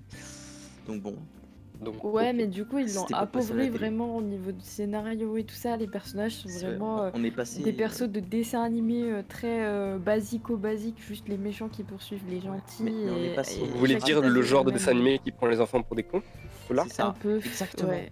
On est passé Ouais. sur Gulli, alors qu'à la base, euh, on était sur un TF1 à 23h. ah, C'était pas Je veux trop dire, pareil. on est passé d'une race alien Olmec qui fait des, des machines de destruction massive à un monsieur en noir. Il y a pas une histoire avec des dragons aussi?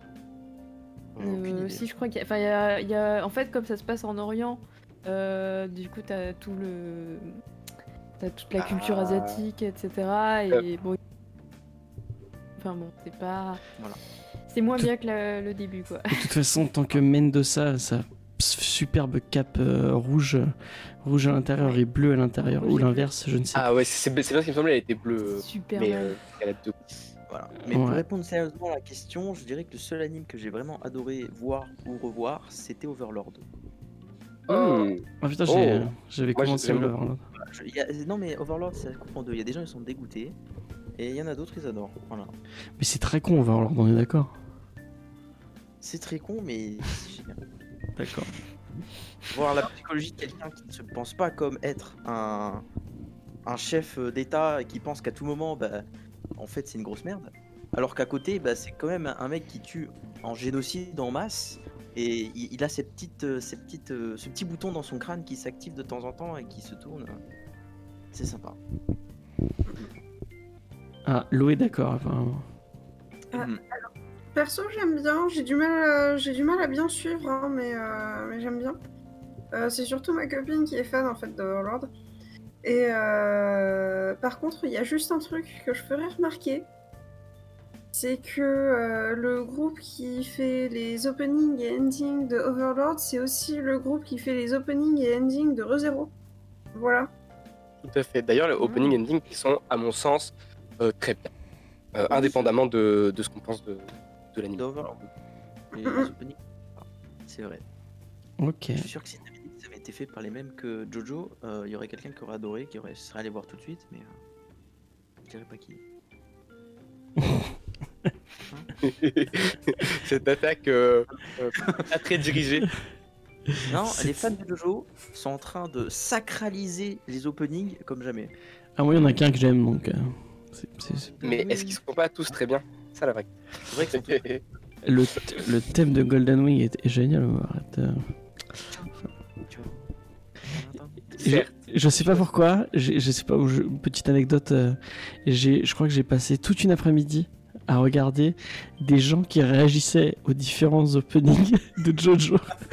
Mais Ouais, non, ça par contre, c'est un peu trop quand même. hein. Je crois que j'ai regardé 15 vidéos de gens, mais random, des, des ricains, qui regardaient, qui n'avaient jamais vu l'animé, mais qui regardaient les openings différemment et qui, et qui faisaient des Ça commentaires. dépend si, si tu euh, si t'as pas vu Jojo mais que t'as lu Jojo, ça, ça doit faire très plaisir de voir les, les openings. euh, euh, sinon, euh, bah, bah, c'est des openings de n'importe quel animé si tu connais rien du tout à l'œuvre en fait. Ils sont, et la musique est cool, les images sont jolies, mais, mais voilà quoi.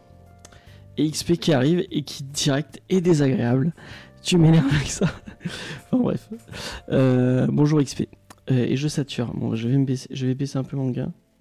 Euh, mais euh, a priori, je ne sature pas. J'avais écouté mon retour. caché dans openings de Jojo. De quoi? Les, les, plus, euh, les plus fanatiques de Jojo euh, m'ont montré des passages avec des easter eggs et des, euh, des messages cachés. Ah. Ils sont très intéressants ces passages dans, dans les openings. Mais, mais voir un truc de 2 minutes en 8 heures, c'est long. Ah oui, en effet, faut, il faut faire pause à chaque image à peu près. hein. En effet. euh, quel enfer. Et, et moi, mon préféré, c'est euh, Bleeding. euh, Merde, j'ai oublié le nom. Le- celui du, du deuxième arc, qui est, qui est génial. Voilà. Euh, Bloody Stream. Bloody Stream, voilà. Bloody Stream.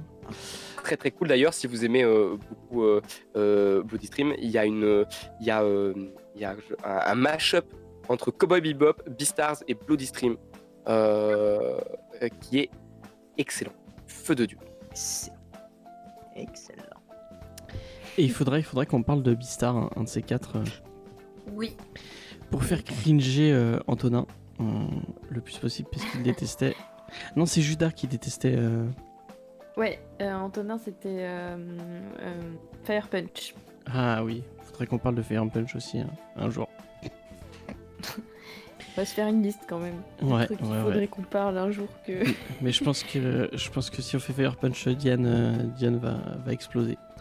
Euh, J'ai déjà lu le début de Fire Punch. Moi, j'avais pas forcément détesté. euh, Ah ouais, je pensais que c'était euh, le non, cannibalisme. Parce que, euh, bah, je considérais que ça faisait partie de, de l'univers d'être aussi dark et glauque et tout ça. Et euh, ça m'avait pas particulièrement marqué. Enfin, en fait, c'est surtout que Antonin dé- dé- dénonçait l'inceste. Et moi, je l'avais pas du tout capté l'inceste. il arrive donc, plus sur la fin l'inceste. Et cannibalisme, je choquais pas outre mesure étant donné les conditions dans lesquelles il vivait, quoi. mm, mm. Euh, un jour, faudrait que quelqu'un m'explique la fin de, de Fire Punch, puisque euh, vraiment, euh, j'ai rien compris. Enfin bref, Bah, si, on- Si un jour je la lirai, je peux d'accord. Eh ben, avec, ma, pla- propre analyse personnelle. avec plaisir. Euh, euh, et on va passer à la review quand même. Euh, Bah, c'est- allons-y. Principal, euh, celui. Ça fait une heure et demie bientôt. euh. Ouais, ouais, bon, t'inquiète. On fait, on fait des news de deux heures euh, dans, dans Comics Discovery. c'est Ah bah, voilà, pas, c'est pas un problème. Euh, paf, passons à solo leveling. Et, euh, et bah, du coup, on va redonner la parole à Arnaud, puisque c'est lui qui nous Tout à présentait- fait. Je pense que j'aurais beaucoup parlé aujourd'hui. Euh, T'auras fait une première bien marquante. Tout à fait, tout à fait. Euh, donc Solo Leveling, euh, qui est à la base euh, un- un- une série de romans écrits par, je ne suis pas du tout sûr de cette prononciation, Chung Wong, donc publié sur, sur, la plateforme Kakao Page, et qui aura plus tard une adaptation en webtoon euh, illustré par un graphiste de chez Ridai Studio. Et euh, publié en France par l'édition Delcourt et sur sa propre plateforme euh, Veritoon, qui est un peu webtoon mais, mais détenu par des Français. Euh, son, son- le, premier chapitre a été posté en tant que webtoon le 4 mars 2018. Euh, de quoi est-ce que ça parle? Dans un monde, enfin, dans, un, dans, dans une Corée du Sud futuriste, des portes vers, euh, vers des donjons se sont mis euh, à apparaître et euh, des gens euh, ont été éveillés. euh, euh, ces gens sont des hunters. Je suis désolé, euh, j'ai pas la, la traduction en français, parce que je l'ai lu en anglais. Les chasseurs. chasseurs.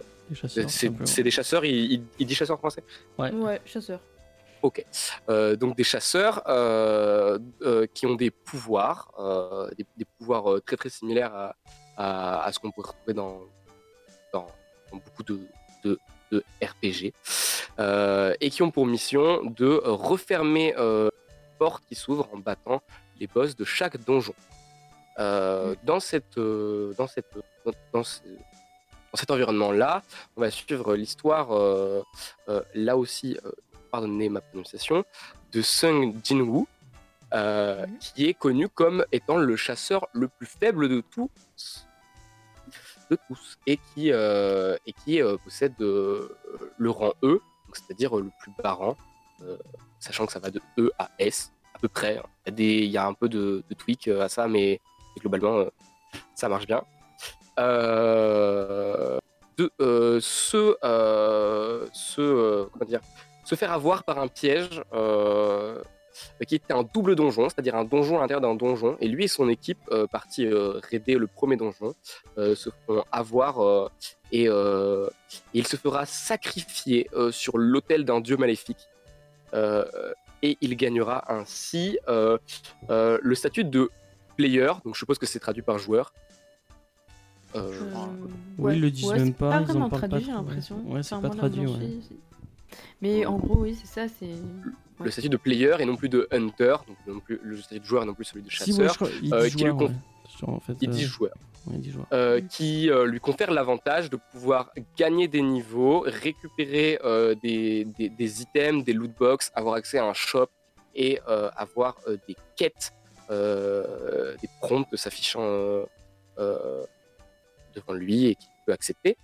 Euh, et grâce à ça, il va devenir euh, de plus en plus fort tout en perdant petit à petit ses émotions. Ok. Ouais, bah très Ouais, très bah. bon pitch.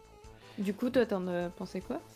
Euh, moi, qu'est-ce que j'en ai pensé? Euh, Qu'est-ce que j'en ai pensé? Euh, J'ai beaucoup aimé. Euh, déjà, euh, il faut le dire quelque chose, c'est graphiquement très très joli. C'est Mm. impeccable. C'est vraiment beau. Euh, euh, J'ai rarement vu euh, un, webtoon au- au- aussi beau. Après, j'en ai pas lu des masses, mais c'est le plus beau. Au, niveau des, au niveau du dessin, strict au sensu, au niveau des effets appliqués, au niveau du découpage, c'est, je pense, par exemple, à un moment, j'ai remarqué qu'il y a tout un chapitre. Donc, il faut savoir que les webtoons, ça se lit à la verticale déjà, et c'est des longs chapitres à dérouler. Mm. Et il se trouve que euh, euh, dans une euh, dans une page d'un chapitre qui est donc très longue et, qu'il faut faire défiler verticale, toute cette grande page euh, est une animation, enfin est une euh, est un dessin qui, qui montre une seule action qui se passe très très vite et donc euh, et donc sous plusieurs plans différents, euh, alors que alors qu'on suit euh, seulement deux persos. Je, je sais pas si c'est très clair.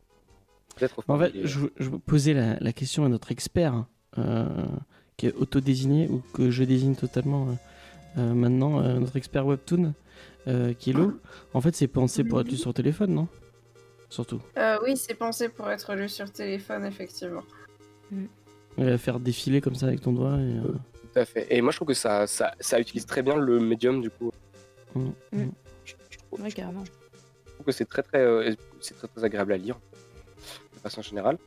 Euh, donc ça, c'était euh, ce qui touche euh, au visuel. Maintenant, ce qui touche à l'écriture, j'ai trouvé que c'était... alors, sans dire que c'était cliché, c'est assez... c'est assez convenu, on va dire, comme... comme enfin, les ressorts narratifs sont, sont assez évidents, ça n'invente rien, mais ça utilise très bien les poncifs du genre.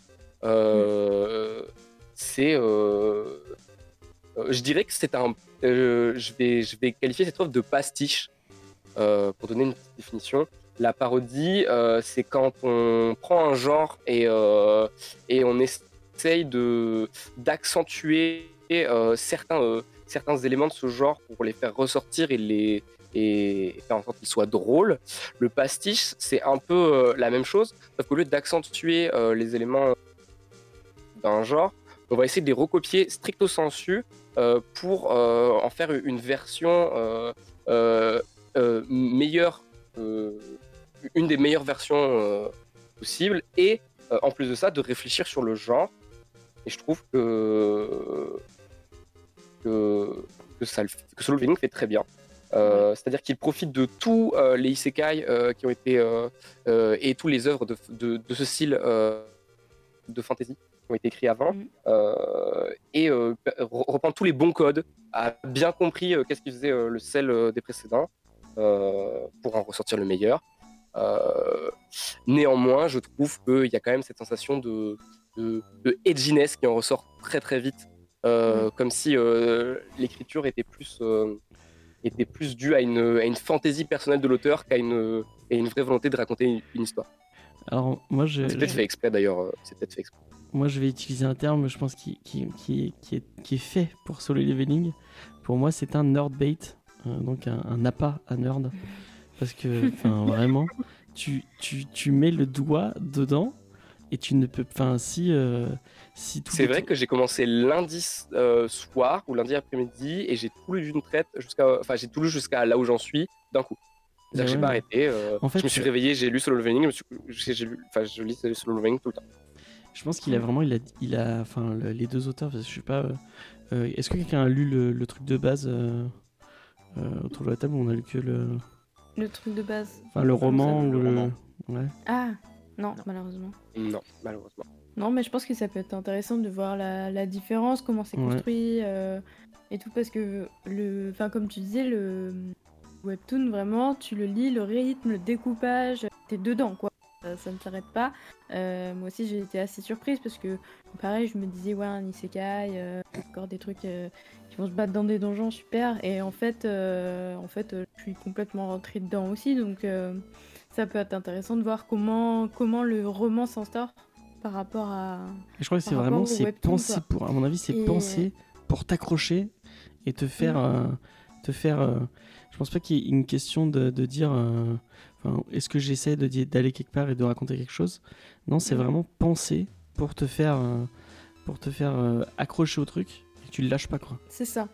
En fait, le euh, ressenti que j'ai eu par rapport à tout ça, c'est que à chaque, euh, à chaque euh, fin, on va dire, euh, de- de- d'éléments narratifs, on va dire, euh, à la fin de, de- de chaque petit bout, de chaque truc qui se passe, je me suis dit, mais en fait, c'était tellement évident qu'il se passe ça, mais en même temps, j'ai envie de me dire, c'est quoi le prochain?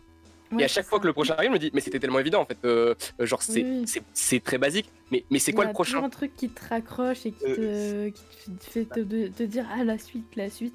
Et, euh, et ouais non franchement c'est hyper plus- bien pensé. Mais par contre il y a une question qui me vient, c'est euh, pourquoi vous le considérez comme un isekai? Parce que enfin je suis peut-être pas allée assez loin, mais jusque là il est dans le même monde que sa famille, que que enfin il a certes une renaissance et il voit des choses que les autres ne voient pas. Mais euh, il Parce est que quand c'est le même pas de transporté MMO. je- totalement dans un autre monde. Je, J'ai jamais pensé que c'était un, que c'était un isekai. Euh, moi, je pense que c'est un isekai. Euh, bon, après, je pense que. Après, j'ai dit que ça c'était pas un isekai, on m'a repris. Euh, donc, euh, donc, on invite à prendre avec des pincettes. Mais je pense que c'est un isekai. Euh, euh, alors, si on veut vraiment chercher le nouveau monde, le nouveau monde, c'est euh, celui des, des, des, des chasseurs de, de plus haut rang. Euh, tout ce Ouais. qui se passe, euh, en fait, c'est-à-dire qu'au début, le, le héros est, est, est pas naïf, on va dire, mais euh, euh, il, est, il est assez euh, enfantin dans sa personnalité. Et petit à Mm. petit, il va se rendre compte que euh, le monde, euh, le monde des, des chasseurs est un monde très dur, très froid, Mm. où, euh, où les règles ne sont plus les mêmes, etc. Je pense que si on veut vraiment chercher un, un nouveau monde, ce sera là- de, de- de là qu'on partira. Il switch très vite quand mais hein. Il n'y a pas vraiment de. C'est Moi j'ai ah, pas je senti sais pas. d'évolution. ouais. euh, euh, euh, quand quand c'est plus euh, la découverte du monde des, des, des, chasseurs de haut rang, c'est la découverte du système euh, qui lui permet d'être un joueur et pas un hunter. Et, euh, et en fait, je trouve qu'il y a toujours un. euh, il évolue jamais dans son propre monde. Il n'est jamais à l'aise. Euh, il n'est jamais. euh, Toujours Comment dire hein. Oui, il, il est toujours, il est toujours off. Voilà, tout à fait. À chaque fois que il, il- il prend ses marques dans le monde dans lequel il est, euh, on lui dit non, en fait, c'était pas ça le truc. Mm. Euh, Enfin, c'est comme ça que je l'ai ressenti personnellement. Euh, après, ce qui me fait dire aussi que c'est un isekai, c'est que ça utilise les, codes du genre, même si stricto sensu, il n'y a pas vraiment de nouveau monde, même s'il faut chercher un peu quoi. Euh, Ouais. euh, ce serait bien d'avoir une, une, une, une catégorie un, un- un peu spéciale, euh, un peu comme on a les roguelike et les roguelite euh, pour les jeux Ouais. vidéo, euh, d'a- d'avoir un truc qui sont des pseudo isekai, c'est-à-dire des Mhm. isekai mais, mais pas trop, parce qu'il manque un truc. Par exemple, euh, Il le, manque le juste le roguelite, transfert c'est- de monde, hein, franchement. voilà, bah oui, Oui. voilà. Et- Bah, après, est-ce que c'est vraiment important de mettre des, des, des, des gens dans des cases Des cases. On s'en on s'en fout Non, en fait. c'est sûr, Donc mais bien, c'est bon. hein. comme on a défini vraiment l'isekai euh, de manière très. Ah, c'est. Il y a quelqu'un qui s'est déconnecté? Oui, D'accord. Euh, comme on a défini euh, l'isekai vraiment de manière très très euh, rigide, entre guillemets, euh, un peu avant. euh, bah ça m'a le fait de, de parler de, de solo leveling je me suis dit mais du coup Ah, ça colle pas à cette définition là qu'on a donnée un petit peu et comme quoi euh, voilà c'est difficile de de d'avoir forcément toujours des œuvres qui collent absolument à, à ce qu'on ce qu'on pense donner euh, comme Mm, mm, enfin mm, mm. comme case quoi comme étiquette Je voulais savoir, vous avez lu jusqu'où? 149. moi. euh, je suis à jour. j'en suis. J'aimerais bien voir la vidéo euh, qui, est le- qui, est, bah, qui est- qui est notre expert, hein, je le redis. Euh, Webtoon, Oui. comment tu le, tu le poses dans le, dans le, dans le monde du, du Webtoon, euh, du coup? Euh, en termes de genre ou. euh, Non, mais même euh, enfin par rapport à ton avis et par rapport Ah, à, ce que tu lis. euh. Alors, d'un point de vue esthétique, il est pas mal du tout. Au niveau du scénar, c'est un webtoon coréen, thème plus ou moins jeu vidéo, entre guillemets, très classique et qui, qui respecte bien les codes là-dessus. Mais par contre, l'histoire est intéressante et il y a une intrigue qui est quand même euh, assez euh, anti-impérialiste d'une certaine manière. Donc euh, c'est plutôt sympa là-dessus. Euh, après, sur euh, les questionnements sur est-ce que ça rentre dans la catégorie isekai ou pas, euh, techniquement, étant donné que le héros n'est pas propulsé dans un autre monde, ce n'est pas un isekai. Par contre, il respecte plusieurs codes de l'isekai et je rappellerai qu'il n'y a pas besoin de ne pas pouvoir sortir d'un monde pour qu'il Oui. s'agisse d'un isekai. Hmm. Avec euh, l'exemple de Gate. Je sais pas si vous connaissez un petit peu. Moi, non, ça me parle pas. Gate, c'est pas l'histoire avec les militaires qui arrivent dans un monde de fantasy? Si, les Tout à militaires fait. avec la Disponible sur Wakanim d'ailleurs. qui, qui pop euh, au milieu d'une ville et euh, enfin au milieu. Ouais, c'est ça, c'est c'est au milieu du Japon, ça pop et puis euh, du coup euh, il y a les militaires qui se retrouvent à devoir intervenir et euh, on voit euh, comment ça se passe euh, du point de vue d'un militaire qui a fait bidas exprès pour avoir un boulot tranquille et avoir des thunes pour pouvoir aller en convention et lire des mangas. Mais Alors, il faut préciser aussi que les, les Japonais n'ont pas de force militaire. Après, on parlait, ils n'ont pas d'armée. Une force d'autodéfense. Et il faut savoir que tous les fonctionnaires sont, font partie de cette force d'autodéfense d'office. Tout Euh, à fait. C'est-à-dire qu'ils peuvent être D'accord. Oui, ils font deux. Donc, euh, euh, tout le monde est un peu, enfin tous les bureaucrates sont un peu militaires. Euh, du coup, c'est c'est c'est c'est c'est pas euh, comment dire. Euh, C'est-à-dire que le, le héros euh, de Gate, lui, il a vraiment fait l'armée.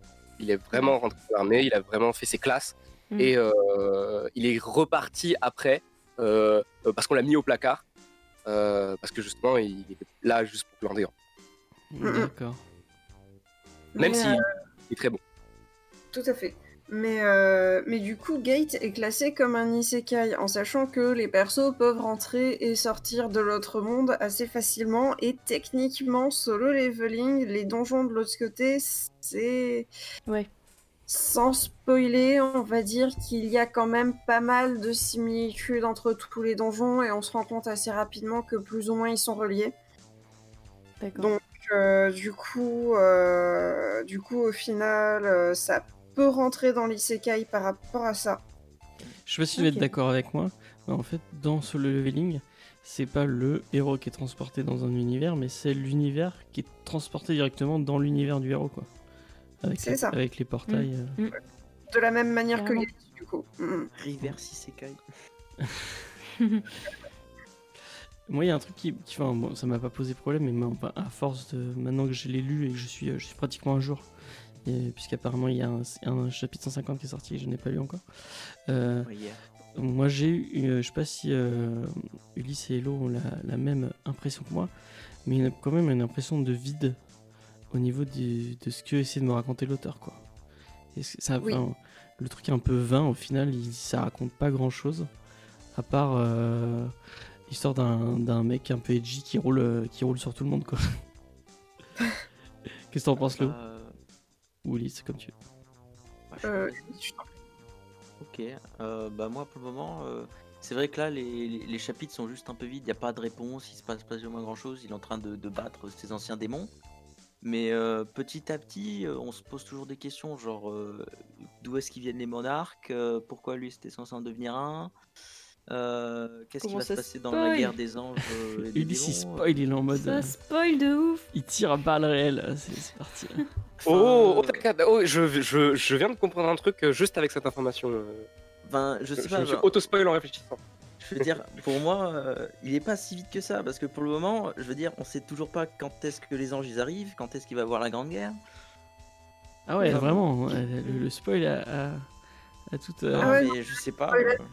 Euh, J'avais un ami qui avait pas compris ça, qui pensait que le système il allait disparaître du jour au lendemain. Je lui ai dit bah en fait frérot, il y a un truc qui arrive après. Voilà. Ouais, ouais.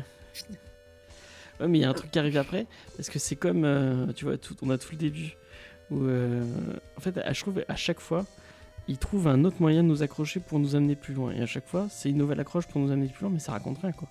Euh, moi, je pense, par exemple, moi, un, un des trucs qui vraiment m'a un peu... euh, où je me, je me suis fait espalmer, je le moment où il change de classe, enfin, où il, où il trouve sa classe, j'ai trouvé ça... Je me suis dit, mais c'est super bien trouvé, mais en fait, c'est juste pour nous amener plus loin vers des nouvelles. euh, euh, il va trouver des nouvelles. Enfin, il y a vraiment un côté MMO avec. euh, en fait, il veut te garder le plus longtemps possible accroché à toi. Oui, oui, ça aurait pas été intéressant de, de lui donner une classe Après, de guerrier justement. ou ce genre de choses, parce qu'en fait, euh, il aurait vachement atteint. Il aurait, il aurait pas eu de nouvelles problématiques en fait. Il aurait continué sur sa lancée et ça aurait été devenu redondant et assez ennuyant. Alors que Et- là, on lui donne une classe de mage, si- euh, il doit tout réapprendre, il doit ré- Ne spoilons pas trop, peut-être. Le... Parce qu'il y a, il par exemple. Diane qui n'a pas vu ça encore. Pardon, Non. excusez-moi. T'as attends, attends, quel chapitre J'en suis euh, au chapitre 27. Ah Oui, Ah vous m'avez- J'ai arrêté d'écouter là parce que vous spoilez de ouf. C'est ma faute, c'est ma faute. Pour une fois, c'est pas moi. hein. je- Je- je- je- J'espère que Faye écoutera ce replay et, et me le dira. C'est pas moi qui spoil. C'est c'est totalement Ulysse. C'est de la faute de Ulysse. Voilà. Me Non, mais parce que je lis très, très 70, lentement. quoi. Je lis très très lentement et, et j'ai une vie aussi. Hein. Mais euh, non, non, franchement. Ah, c'est euh, ça qui me manque. avec Voilà, euh, je me suis trouvé Du maintenant. coup, là, vous avez spoilé, mais ça va, j'ai pas trop écouté donc. euh, je pense Normalement, t'as pas compris en fait. Non, mais tant que, tant que tu as pas le contexte, de toute manière, euh, tu vas rien comprendre euh, à ce qu'on a dit. Donc, euh, Quand, Quand, tu ça arrivera, je ferai Ah ouais, c'est ça qu'ils ont voulu dire. Et Donc, Après, ouais. perso, j'avoue, il y a un truc qui me fout un petit peu le seum, c'est qu'on entend parler un peu de son père, etc., genre euh, à deux, trois moments, et puis euh, on entend parler de ce qui se passe à Jejudo. Et, euh, et le problème, c'est que ils en parlent genre deux fois. Et puis, ça fait genre euh, 70 chapitres que j'attends désespérément que ça avance d'un côté, de l'autre ou des deux. Et puis, il n'y a rien. Et du coup, j'ai un peu le seum et ça commence à me dégoûter un peu, j'avoue. Moi, ça me Ouais, fait le, même truc. mais le père, il revient, il revient. Moi, ça m'a fait le même Euh, truc avec Bleach, où on parle, de- on, on tease que le père du héros a un lien avec le, avec, euh, avec l'univers euh, dont fait partie le, le héros. Et pendant je sais pas combien de périodes, enfin, tu sais qu'il y a un lien, mais tu et jamais ils te donneront plus de, de trucs et c'est super frustrant. Bah là, t'as plus d'informations sur ce que le père euh, du héros il veut faire, mais le problème c'est que bah justement, c'est en- ça rentre en contradiction avec d'autres trucs euh, de, de- du scénar. Et, et du coup, bah ça serait bien d'avoir plus d'infos, mais le problème c'est que bah ils sont partis sur totalement autre chose. Du coup, euh, ça fout le seum. Ouais. Après, là pour le moment, sur les, sur les, allez, les dix derniers chapitres, j'ai l'impression que Sung Jin-woo subit le scénar un peu. Oui. Parce que non, c'est, c'est ah bah je vais faire ça. Ah non, bah d'accord. bon, ah d'accord. Mm, Mais c'est comme ça un peu sur toute, euh, sur toute l'œuvre, j'ai l'impression. euh, Alors, À chaque fois, euh, le contrôle. Hein. Oui. Enfin, sauf avec les quêtes bien sûr, mais. euh, bah, je trouve qu'il y a toujours un élément pour le ramener euh, à. euh, Ah non, en fait, c'est pas toi le boss de, de l'univers, Hmm. genre Ouais, euh, du monde euh, narratif dans lequel, c'est- dans lequel l'histoire se construit. Mais il y aura bien un moment où ce sera lui quoi. Et ce serait bien qu'il y ait des persos féminins un peu plus, euh, un plus développés. Bah, C'est vrai. C'est c'est vrai que ça nous a teasé au début, moi je Je pense. sais plus, je sais Euh, plus au début, je me dit suis dit, dans le chat, hmm. mais, mais littéralement, hein, Chai Ain, c'est sa waifu. Hein. Ouais. Euh, bon, vous voyez pas qui c'est. euh, c'est euh, c'est l'épéiste féminin à côté du, du mage de feu là. Ah ouais, ok, ouais. Ok, Voilà. je vois de qui, je vois de qui tu parles. C'est- C'est c'est The Waifu. Ouais, c'est parce que ouais, c'est c'est- c'est D'accord. pas, euh, c'est pas la joie au niveau des persos féminins, effectivement. Non, elle est un peu seule. Ça Il y a la frangine. Ouais, ouais, Ouais. ça sert à rien la frangine. Si, elle s'est fait protéger un chapitre. Y a un moment, il y a la pote de sa frangine, vite fait, mais très très très vite fait. Puis il y a sa Ça. daronne aussi. Il y a la daronne. Voilà. Voilà, c'était les persos féminins de l'œuvre. Si, si, si. Euh, Il y a euh, un, un chasseur de, enfin une chasseuse du coup de haut rang euh, qui, qui- qui est très très très qualifiée et qui est, euh, qui est- qui est- qui est vice-présidente entre guillemets euh, euh, d'une guilde très très très haut placée. Euh, mais là où j'en suis, euh, elle n'a pas eu le- les loisirs de briller encore. On nous a juste dit elle est très forte. Ouais. Oui. Et elle sait pas manier la pioche. Ouais, Ah, mais ça en fait Je sais pas pourquoi c'est un gag. Je, je- je sais pas pourquoi c'est un gag dans le. Mais c'en est un. Et Oui, tu parce pa- qu'elle est rentrée dans un donjon avec une pioche. Mais... Il y a Lo qui parlait d'un d'un truc anticapitaliste. Tu, veux développer un peu plus ou... Anti-impérialiste, Impérialiste, anti-impérialiste. ouais. Euh, c'est dans le sens où, euh, justement, euh, c'est un petit peu. euh, Je sais pas si vous avez déjà vu des films de SF coréens. Euh, non. Pas de SF, ça compte des- J'ai Ouais. Memory, C'est japonais. Memory of, Murder et. euh, mais Non, ok, parce que Non, justement, les, les films de SF et les films militaires coréens, ils sont assez, euh, ils sont assez fandards par rapport, à- par rapport à l'anti-impérialisme. Euh, dans le sens où euh, à chaque fois c'est euh, les USA qui sont en mode euh, oui c'est nous euh, c'est nous la justice euh, c'est nous on va tout sauver etc et puis en fait ils foutent la merde et puis du coup c'est les Coréens qui rattrapent leurs conneries et euh, et il y a un petit peu ça en fait avec euh, avec les chasseurs euh, de rang S et, euh, et supérieurs Et même les japonais. c'est, euh, Les japonais qui sont pas. ils foutent la merde C'est aussi le cas euh, dans, un, dans, un, dans, un, dans, dans- dans un manhwa, pareil, qui, euh, qui est dans le qui s'appelle qui s'appelle The, Sorcering, The Sorcerer King, je crois. Euh, où il y a très cette. cette, cette- euh, non, I, I Am the Sorcerer King. Oui. euh, qui est très dans cette idée où en fait c'est un c'est un c'est c'est pareil hein, c'est dans le même setup avec euh, un système euh, un système de niveau un peu comme ça de JRPG quelque chose qui s'apparente à des chasseurs et qui sont éveillés un peu pareil et où le héros principal il, il se, il retrouve la, la mémoire qu'il a eue de sa vie précédente. Et en fait, c'est c'est un sorcier très très puissant. Et du coup, ce qu'il va faire, c'est qu'il va devenir une propre nation à lui tout seul. Il va devenir, il va créer sa- son propre empire en fait. Sur Mars. Euh, alors oui, mais je peux le dire. Euh, mais du coup, ouais, il y a ce stressa de les Américains. Il, il y a tout un truc avec les Américains. euh, c'est des bâtards. Pardon, Ouais, excusez-moi. ouais. Euh, Il y a pareil avec les Ah, japonais, je disais aussi. Les le, le Japon n'a pas une super image euh, par rapport à. Alors justement. en même temps voilà ce que le Japon a fait à la Corée et voilà ouais, en même temps, euh, la Seconde Guerre mondiale, c'était pas le, le, le best truc.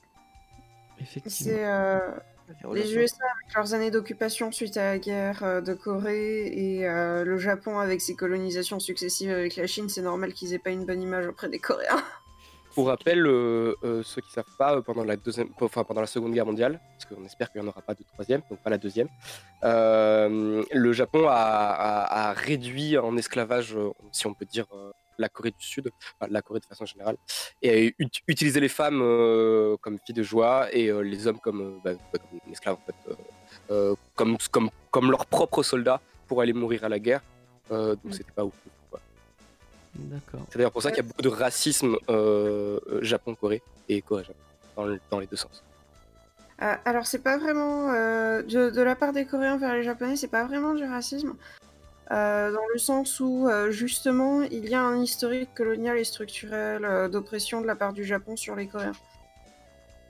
Mais là par contre on rentre dans de la sociologie avancée donc euh, c'est pas trop le c'est pas trop le Voilà. Non, on pourra en discuter un jour dans, dans un débat, c'est- ce sont des trucs très très intéressants. Ouais, ouais, ouais. Il va falloir qu'on apprenne à être pertinent. Enfin, moi, personnellement, que j'apprenne à être pertinent avant de- d'aborder ce genre de, de sujet. Et pour rester dans les trucs pertinents, euh, moi, euh, j'ai- du coup, j'ai lu peu de, de manhwa. Euh, je crois que le, un des seuls que j'ai lu, c'est Suken Rock. Je sais même pas si tu, si tu considères ça comme un, un manhwa, à part que Boichi est, est coréen. Mais je sais pas si c'est publié d'abord en Corée et, ou d'abord au Japon. Donc voilà, si vous avez pas lu Suken Rock, lisez Suken Rock. Si vous aimez bien les trucs un peu. Suken Rock, euh, c'est un truc un peu itchy avec de la baston euh, et des mafieux euh, en Corée. euh, par euh, le mec qui a fait, qui a, qui a fait Doctor Stone et, euh, et il a fait quoi d'autre Boshi euh... ah, Putain, merde, je l'ai sur le bout de la langue. Le truc avec le, le robot là. Enfin bref, il- c'est un, un, Ça me dit un truc. un, un super dessinateur. Je sais pas, il y a personne qui, qui aime bien Boshi autour de la table? Bah, du coup, pour Dr. Stone, j'adore. Euh, J'ai un peu. Ouais, un j'aime bien les dessins, on m'a conseillé ça déjà. Ouais. Bon, bah, par contre, t'aimes pas les trucs Aichi, euh, c'est super Aichi. euh, euh, Après, Euh. c'est- c'est- ça peut être comique ou des choses Oui, comme ça, c'est comique, ouais. C'est comique. Voilà. Ouais. Euh, Oh, The- c'est c'est The Origin avec un. Ouais, voilà. Avec un. un- un Ah, je sais pourquoi je connais Boichi, c'est parce que c'est lui qui a fait Terraform. Peut-être. Il a, il, a, il, il a fait du Terraform. Ah, Terraform Mars, ok. Ok. ok. Ok, et Sukenrom en 25 volumes. Euh, Et Diane, t'as donné ton avis sur euh, Solo Leveling ou pas du tout? Je- En 27 chapitres. Un peu donné au début, je crois. Si, si, je l'ai donné, euh, vu que je disais oui, euh, que, que bah voilà, c'est c'est clairement. Enfin, j'avais dit que c'était un, un isekai qui m'avait euh, qui m'avait complètement happé, même si c'était quelque chose de d'assez cliché. euh, à la base, quand on te pitch le truc, tu te dis, ouais, encore un truc euh, habituel avec des donjons, tout ça, et euh, en fait. en fait, ça, ça prend bien, quoi. Donc, donc lisez Solo Leveling, franchement. Et puis, du coup, moi, c'était complètement mon premier webtoon, enfin, webtoon coréen, parce que j'ai déjà lu un webtoon français, mais c'est pas du tout la même méthode de dessin, publication et compagnie. Et, euh, et non, franchement, c'est c'est trop trop cool. Et euh, enfin, j'en suis du coup qu'au début, mais je sais que j'irai euh, probablement jusqu'à la fin parce que c'est vraiment super cool à lire et, et ça prend pas trop la tête non plus, donc euh, donc c'est idéal. Franchement, euh, ouais, j'ai Ouais. bien aimé. Mais c'est un truc à picorer, j'ai l'impression. C'est super Mm. bien. Ouais, carrément. Enfin, euh, picorer, euh, je sais pas, parce que une fois que tu, tu lis, euh, tu t'arrêtes plus. Et d'ailleurs, euh, j'ai feuilleté le tome 1 du coup qui est sorti en, en librairie. Et euh, c'est pour ça d'ailleurs qu'on fait l'émission à la base. et, euh, et franchement, euh, moi je, je, enfin, je l'ai lu, je me suis dit, mais ils vont grave rester sur leur fin, ils vont devoir attendre le tome 2, quel enfer. Mais surtout aller que le début, direct, euh, sur internet parce que ils vont pas pouvoir attendre. surtout que le début est super mou. Ouais. Ah, moi j'ai Moi, galéré. Je sais que je me suis plaint auprès de l'eau au début parce qu'il il, il en avait. euh, tu, tu l'avais euh, tu l'avais conseillé et euh, j'étais je suis venu voir euh, sur sur Facebook et je suis je suis allé lui dire ah ouais c'est mou du cul euh, je, je me fais chier et tout et euh, et euh, je sais plus si tu m'avais dit ouais attends attends mais euh, euh, Je t'avais dit de persévérer parce que oui, le début, c'est, euh, à un moment tu te dis bah dis donc ça commence à ramer du cul, mais en fait euh, ça explose très vite. Euh, et euh, du coup, euh, puisque tu as la parole, euh, je voulais savoir, est-ce que ça marche au, Ja- au Japon en fait, euh, ce, ce genre de truc? Euh, à, à qui tu demandes ça? Bah à toi, Enfin, il- elle, elle est expert en webtoon. Je- J'en sais rien moi. C'est juste que je lis les webtoons, donc euh, je, je sais pas du tout ce que ça a comme popularité au Japon ou quoi. Euh, je sais qu'en Corée c'est pas mal populaire, dans Ouais. le sens où bon Naver c'est c'est une des plateformes les plus fréquentées euh, en termes de en termes de création de contenu artistique et en termes de lecture aussi de de contenu artistique au format numérique. Mais, euh, mais sinon, hormis ça, euh, pour le Japon, je sais pas du tout. ok. Parce que je me disais, ça, ça mériterait d'avoir un animé. euh, je, je- Oui. je suis certain que ça marcherait trop en. Alors, justement, à ce propos, au niveau des webtoons, en termes de titres coréens qui ont été adaptés en animé, il y a Tower of God qui a été, qui a été adapté, qui est disponible sur Webtoon et du coup au format animé sur Crunchyroll. Ouais. Et euh, il y a God of High School qui a été adapté avec le cul sur euh, Crunchyroll, mais par contre qui est excellent sur Webtoon. Voilà. Ok. D'accord. J'avais commencé euh, God of. euh, euh. God of High School, c'est ça le truc où c'est une espèce de gros tournoi de. Euh, oui, Ouais, avec, euh, avec le gamin euh, avec des cheveux chelous euh, qui fait du taekwondo. Oui. Des lunettes.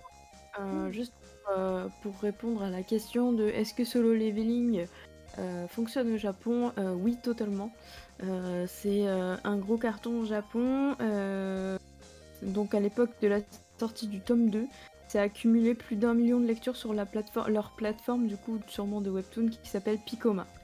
Voilà, voilà. Donc euh, à l'époque, euh, enfin en 2019 déjà, c'était euh, quelque chose de très. euh, de, de- qui a eu beaucoup de succès, qui a rencontré beaucoup de succès et euh, à raison. Et du coup, bah, je pense que ça continue. Ok. Je me demandais parce que comme euh, tu, tu le disais et j'en avais entendu parler, il y a beaucoup de racisme euh, avec envers les Coréens. Je me disais, est-ce qu'ils ils, ils lisent du, euh, est-ce qu'ils lisent du, euh, du, du manhwa ou pas du tout? Oui, Le oui, racisme, ça. il est euh, pas ouvert, hein. souci. C'est comme euh, les Américains avec leurs films, avec euh, toujours le méchant, c'est c'est les Russes. En soi, Mm. ils ont pas un énorme problème avec les Russes, mais c'est juste que dans, dans leur commun, à chaque fois ils disent ah, bah regardez, il a une tête de Russe. Non, et puis c'est sûrement, et Ou puis c'est des aliens. c'est surtout un problème avec la, avec, avec la vieille génération. Voilà. Ils bouffent de, que- ils bouffent de la, co- de la K-pop à, donf aussi, non? Oui. Oui, par contre, les, les La K-pop, c'est bouffé par le monde. Hein, c'est- ils vont nous envahir comme les chats. C'est déjà fait. Ok. Je suis encore résistant. Ouais, moi aussi. C'est, pas mon, c'est pas mon Tata. truc. Ouais. Euh, mais pourquoi pas hein, S'il y a des gens qui veulent parler de K-pop, un, de- un de ces quatre, avec plaisir. euh, K-pop Discovery. voilà. Alors, si je me remets à jour, je veux bien y mettre, oui. D'accord. Bon bah voilà. Euh, J'en ai pas écouté depuis que je suis partie, Ah. euh, enfin, depuis que je suis revenue en France de la Corée du Sud, donc. euh, Ok. Ah oui, puisque ah du coup t'as un, li- un lien particulier avec euh, avec la Corée du Sud, du coup. J'ai fait un road trip de 15 jours avec une bande de connards français. Ah c'est ouais, t'en avais. Sur la, la Ouais. Faut y aller euh, tout seul ou avec euh, juste des, des gens de confiance. C'est ça. Par De toute façon, les road trips, ça se fait qu'avec les gens de Alors là, vous avez Je t'en prie, Arnaud. Euh, non, je disais de toute façon, les, euh, pour, pour- Ah. certains, les road trips, faut toujours partir avec des gens. Seulement avec Ouais. les gens euh, avec qui on peut Ouais. passer euh, de, de, de, de, de très longues heures, de très, longs, de très longues journées très fatigantes, euh, sans qu'on se prenne la tête après. Euh. Mais des fois, on n'a pas confiance, tu vois, de, du truc. Des fois, t'as l'impression que tu t'entends grave bien et que ça va bien se passer et que tu peux tout faire, euh, faire tout traverser. Et en fait, une fois sur place, tu te rends compte que non, euh, l'autre est un gros boulet. Ou, Ah. euh, Diane a des expériences à arrive, partager avec nous. Apparemment. Ah ouais, non, euh, c'était mon voyage à Stockholm que je regrette terriblement d'avoir fait euh, avec euh, les gens que j'ai, avec qui j'ai fait. Et bah tu sais ce que tu fais J'espère y retourner un jour avec des gens cool. Tu Comme fais Discovery, c'est ça tu fais comme Igor et tu pars tout seul. Puisque euh, sachez-le, Bah, Igor ouais. de Comedy Discovery Je est parti tout seul en Corée du Sud et il s'est fait son petit road trip tout seul euh, dans son coin et apparemment il, Mm, mm. ah, il en avait des super souvenirs. euh, Ça serait cool que C'est magnifique, la Corée. il en avait parlé un peu enfin, en, en off. Mais euh, ouais. Ils sont de la Corée du Nord. La Surtout la ouais, Corée. après, euh, moi, je conseille d'avoir un peu d'expérience avec les road trips euh, en, en, en, en effectif réduit, on va dire, euh, avant de, de partir tout seul. hein. Ça peut être très, très, très difficile quand on n'a pas de ressources sur place, hein, euh, si, on, si, on, si on est tout seul. Autant, euh, autant financièrement que, que euh, d'un point de vue matériel, on va dire, euh, que d'un point de vue euh, émotionnel. Ok, moi je pense qu'on a, on, on a assez digressé pour comprendre qu'on a fini avec notre, euh, notre review sur Solo Leveling. On va faire un petit tour de table pour savoir est-ce que vous allez continuer à, à le lire. Euh, bon, je pose pas la question à Lo et à, et à Ulysse puisqu'ils sont à jour. Euh, euh, du coup, Lo, est-ce que c'est un, un- un que tu suis avec assidu, enfin vraiment assiduité, genre tu es à chaque sortie de chapitre, tu es en sueur ou bon, c'est un truc que tu suis comme ça, juste pour le. Alors, Perso, je suis plus en sueur du tout parce que, euh, bah, comme je l'ai dit, hein, je suis frustrée par, euh, par deux trucs qui avancent pas. Mais euh, par contre, j'ai ma copine qui me fait Ah tiens, il y a le dernier solo leveling qui est sorti Et puis du coup, bah, je jette un coup d'œil par-dessus son épaule et puis euh, je lui vis off. quoi. Ah, vous le lisez en couple, c'est mignon. Ah, on est dans le même bureau, on a juste le dos tourné. Voilà. Ok. Ouais, je, vais juste t'interrompre pour une question. Ouais, Euh, il y a vas-y. Chucky54 qui nous, qui nous dit qu'il ne trouve pas euh, solo leveling sur Webtoon, qui demande si c'est vraiment sur Webtoon. Alors, euh, moi, l'ai pas lu sur Webtoon. On l'a dit tout à l'heure, ouais, c'est pas sur Webtoon, c'est sur le mais euh, le truc de Alors, c'est pas sur Webtoon, mais c'est un Webtoon en fait, c'est ça le, le piège. Alors, en, en fait, le, le gros piège surtout, c'est le fait que euh, la plateforme Naver en Occident s'appelle Webtoon, et le problème, c'est que Webtoon, c'est le nom du format. Tout oui, à fait. ça. Euh, mais en, Voilà. en France, on peut, on peut la voir euh, sur Verytoon. Voilà. Verytoon, ça. Euh, Very comme vrai et Toon comme. On euh, était à fond dans nos digressions et on t'a pas vu. Pauvre Chucky. Désolé, Chucky. Euh, Et, euh, et on a coupé l'eau, je crois, non Ça avait fini Ah, non, non. Oui. Bah, elle disait comment elle lisait euh, les chapitres. Ok, l'Ulysse, est-ce que tu attends avec euh, impatience C'est vrai que tous les mercredis à 20h, je suis là pour la sortie, vous inquiétez pas. D'accord. Je, je suis au rendez-vous.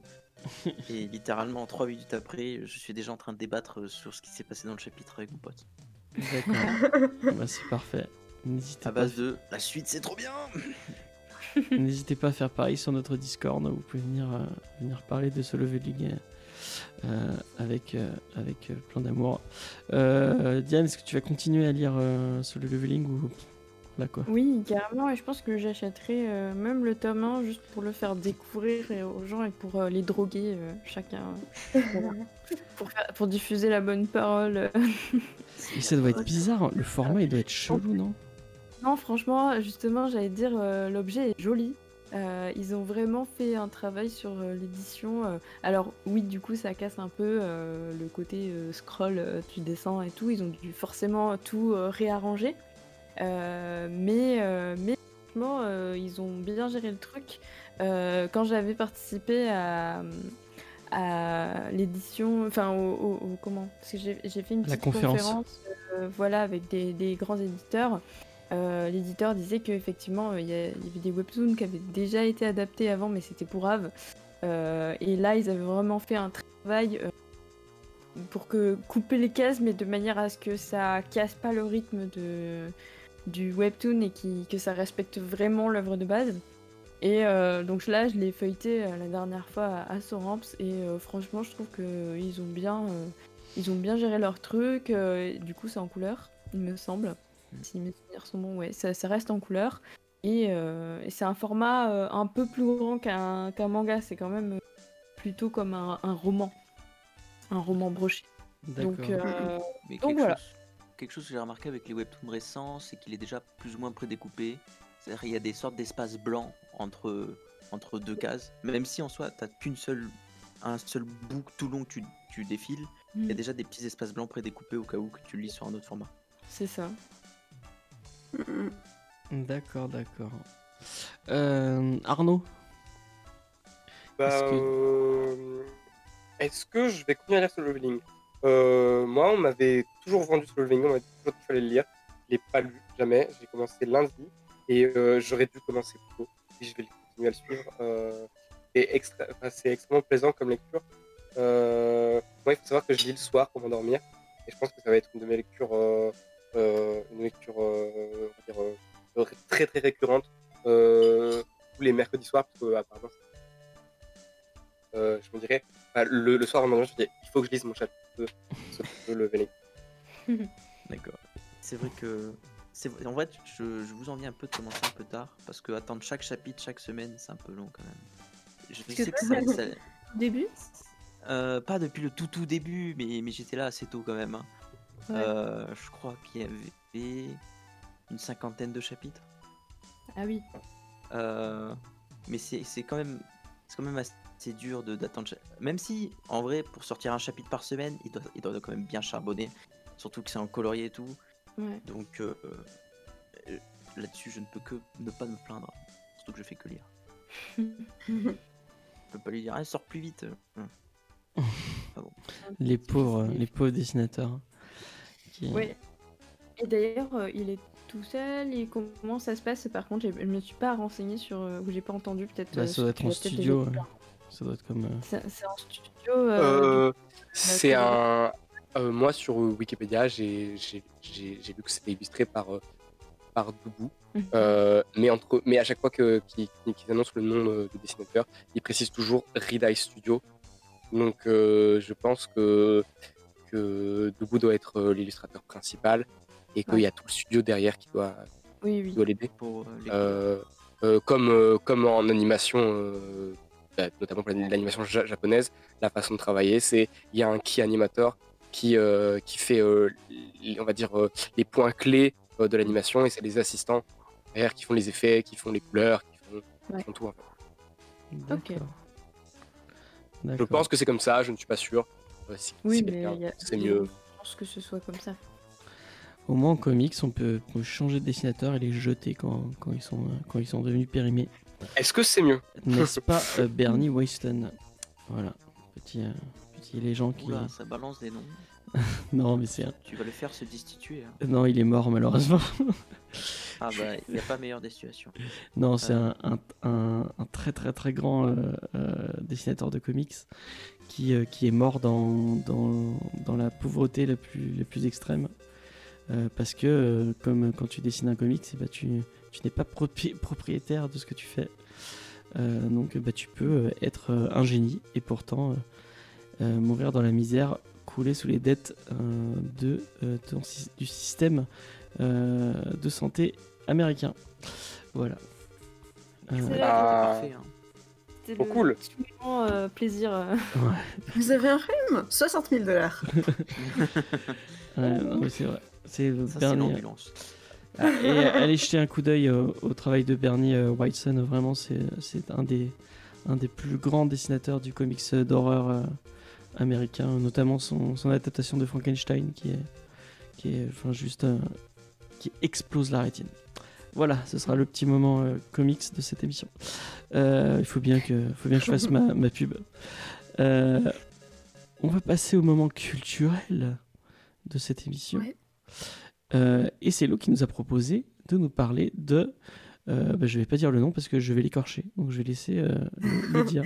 de l'île de Jeju, euh, qui s'appelle donc Jeju-do en coréen, qui est une île du territoire de Corée du Sud, qui a un statut un petit peu spécial, étant donné que c'est le seul territoire de Corée du Sud qui dispose d'un climat subtropical et aussi sans aucun rapport. Il s'agit d'une province spéciale autonome. Ah ouais, c'est marrant. Alors, maintenant la grande question, qu'est-ce que c'est qu'une province spéciale autonome? C'est simple. En Corée du Sud, tout le territoire est divisé en neuf provinces. Et Jeju, c'est la seule province à être considérée comme un territoire autonome dans le sens où elle a sa propre gestion et sa propre autonomie administrative et économique, euh, alors que le reste des autres territoires de Corée du Sud dépendent du gouvernement central à Séoul. Hmm.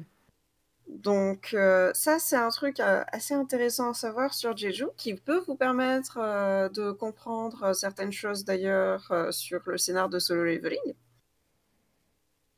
Étant donné qu'il y a un gros plot sur cette île dans l'histoire.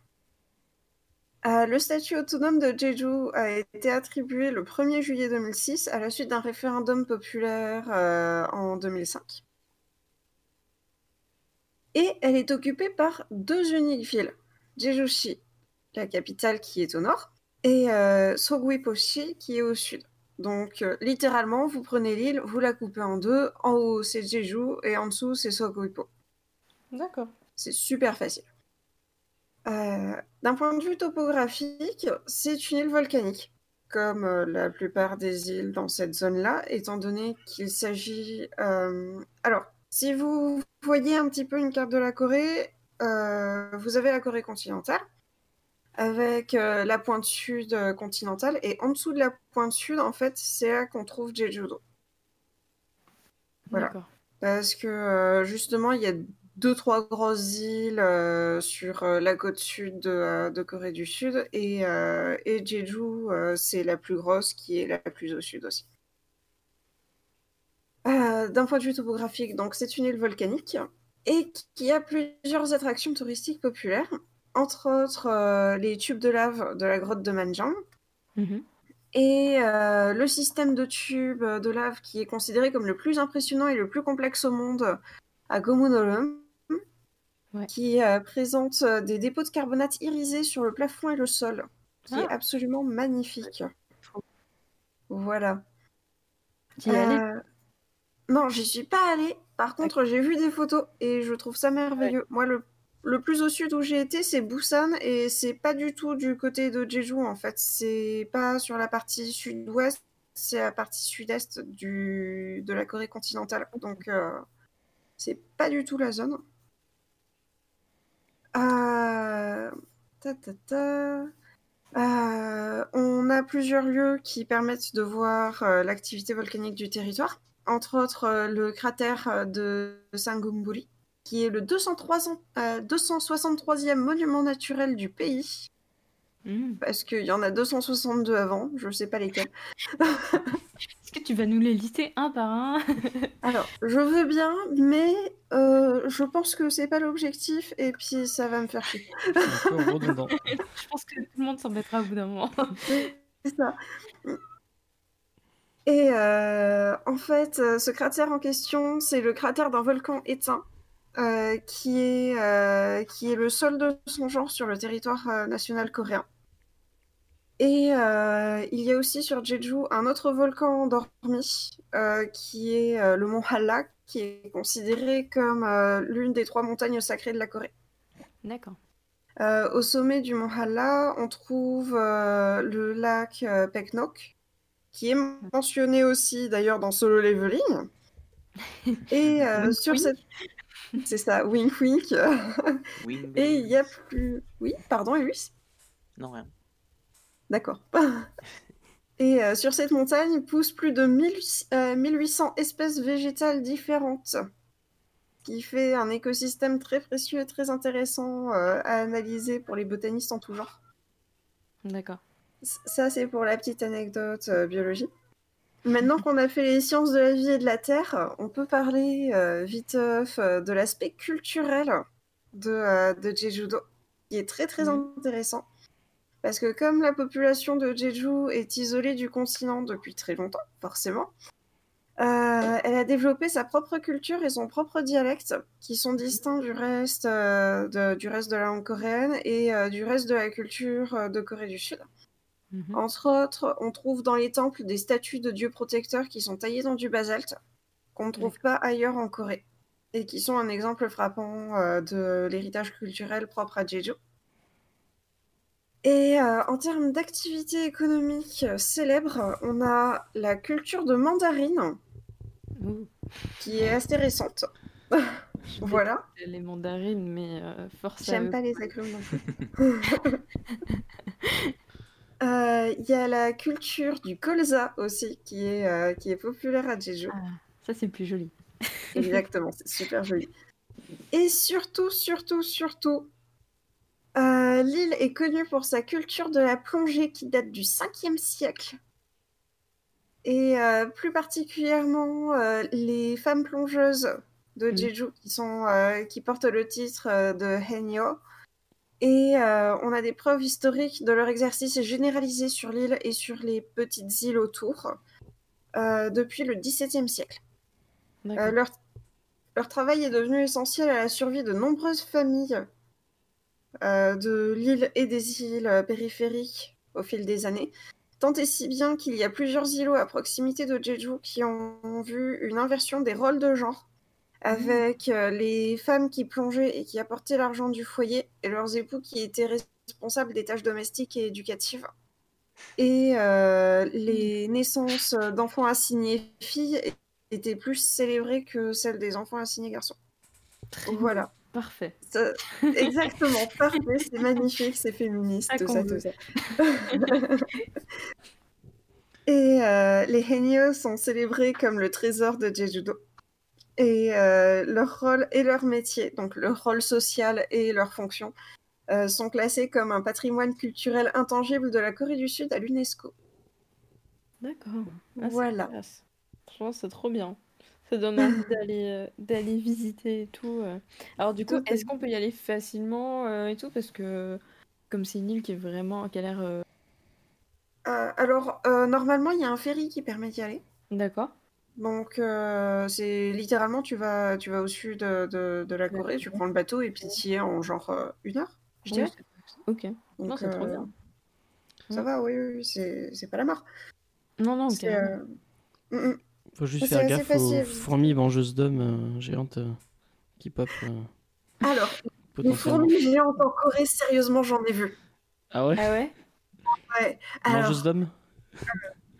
Alors non, elles étaient herbivores. Par contre, j'y suis allée pendant la mousson et à gueule des fourmis, s'il te plaît.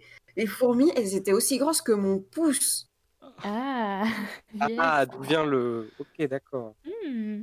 Ça, Ok. c'est à 4h30 du mat à cause du décalage horaire. Euh, je me levais, je sortais de ma chambre et puis euh, j'allais me promener un petit peu euh, en profitant de l'humidité et de la fraîcheur le matin. Et je voyais des fourmis, elles étaient grosses comme mes doigts et j'étais là, mais quelle horreur Ok, on va peut-être pas rester là trop longtemps.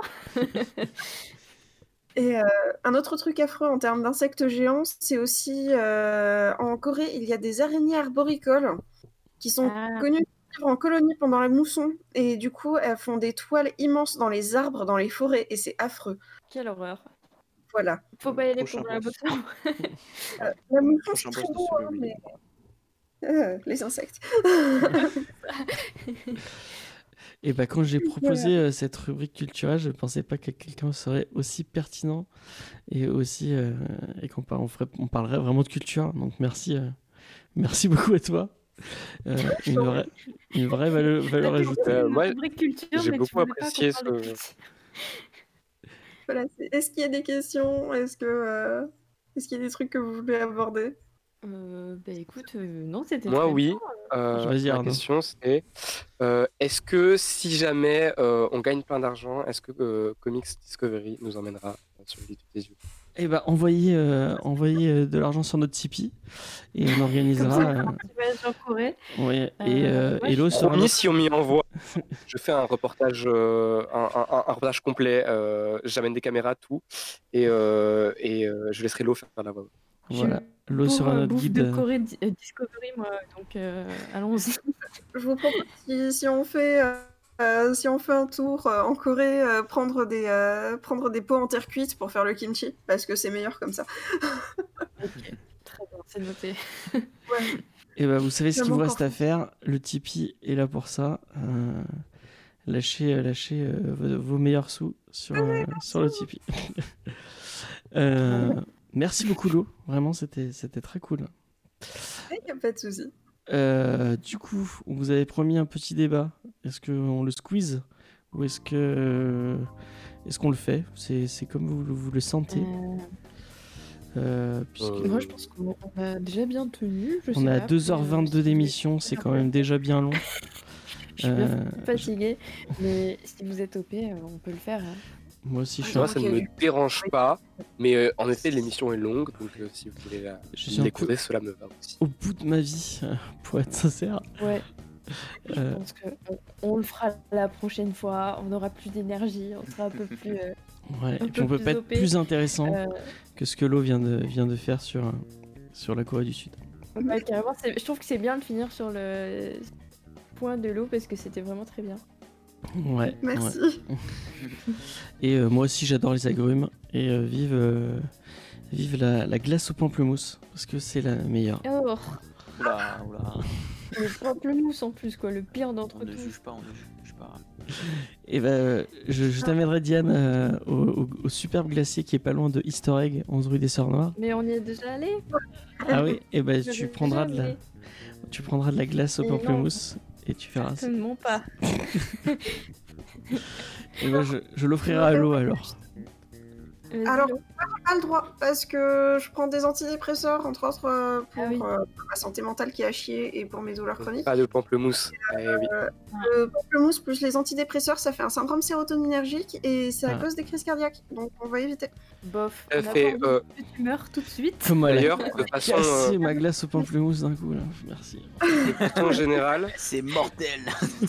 si jamais vous prenez des médicaments de façon régulière, euh, parlez-en à, à votre médecin pour connaître les interactions avec le jus de pamplemousse. C'est très sérieux. euh, euh, beaucoup de médicaments ont, ont- ont des interactions avec le jus de pamplemousse qui Ouais. font que ça peut Le devenir très dangereux très vite. Ouais. Le charbon aussi. ouais. Ça peut poser des soucis. Vous, êtes- vous venez de me C'est niquer, niquer ma glace absolument- préférée quoi, vraiment. Ça hype au Euh, non, non, tu peux tout à fait si euh, tu prends aucun médicament de façon récurrente. euh, Mais je prends pas de euh, médicaments. contre-indiqués avec, euh, Je prends pas de ben voilà. médicaments, C'est bon alors. Tu peux manger ta, ta glace de pamplemousse tous les jours si tu veux. Tous les jours. De ton pamplemousse. Et Diane, elle va dire Bon, non, je peux pas, c'est pour mes médicaments, je ne peux pas goûter cette glace merveilleuse. En fait, je vais aller demander à, à ma médicienne de, de faire une ordonnance médoc juste pour pas manger du pamplemousse. Euh, dans ce cas-là, tu vas juste voir un allergologue et tu, tu, tu, tu te fais déclarer allergique au, au pamplemousse. Oui, Alors, pas tous les agrumes, hein, juste le pamplemousse. Juste. Alors, du coup, bah, il y a beaucoup d'agrumes que je suis pas, que j'aime pas, donc euh, tant qu'à faire, autant. euh, Et tous les agrumes. Oui, mais tu pourras plus, euh, tu pourras plus apprécier l'huile essentielle de bergamote. Vachement bien l'huile essentielle de bergamote. Et les Ouais. madeleines à l'orange. Alors non, par contre, l'orange. euh, Enfin, ça dépend. Ça dépend dans quoi, ça dépend comment. Le jus Le, jus d'orange sans pulpe, euh, ouais, avec des pulpes, oui. sans pulpe. Euh, et Chucky qui dit Bon, bah tant pis, glace à l'italienne pour tout le monde. Euh, voilà. Bon, Ah bah, euh, si Oh, tu me l'offres, je suis ok. horreur. Hein. Bon, bah glace Ah, à ça l'italienne Discovery. euh, noisette. Alors, on va tous en Italie manger des glaces. Euh, Ouais. C'est ça. En fait, on va faire un petit road trip euh, Italie, euh, Corée, Corée Japon. euh, c'est c'est peut-être des très bonnes, il y a des très bons On desserts en des Corée. pays, mais t'inquiète. Euh, je pense, ouais. Bon, bah merci Moi, beaucoup. Merci beaucoup pour cette émission, c'était très cool. Euh, euh, je l'ai un peu teasé sur, euh, euh, j'ai un peu teasé sur les, les réseaux sociaux, mais enfin sur Twitter notamment. Mais euh, le prochain, euh, le prochain euh, manga Discovery sera sur un thème particulier puisque j'ai fait mon gros forceur. Euh, comme d'habitude en fait euh, pour euh, parce que je, voulais parler de, de Mangetsu qui va qui, a un nouveau label de, de manga qui va arriver bientôt, euh, dont le premier titre est un titre sur le football. Et euh, du coup, nous allons faire une émission spéciale football et euh, manga.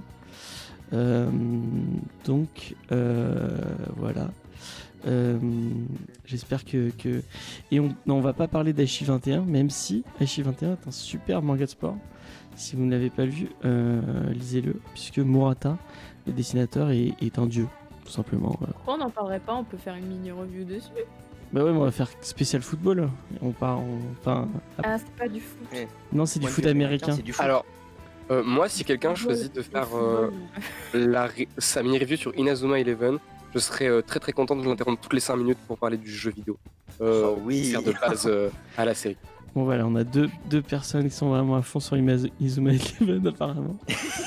T'es sûr, on n'est pas né en Euh, les jeux les jeux level 5 euh, de façon générale sont sont... géniaux.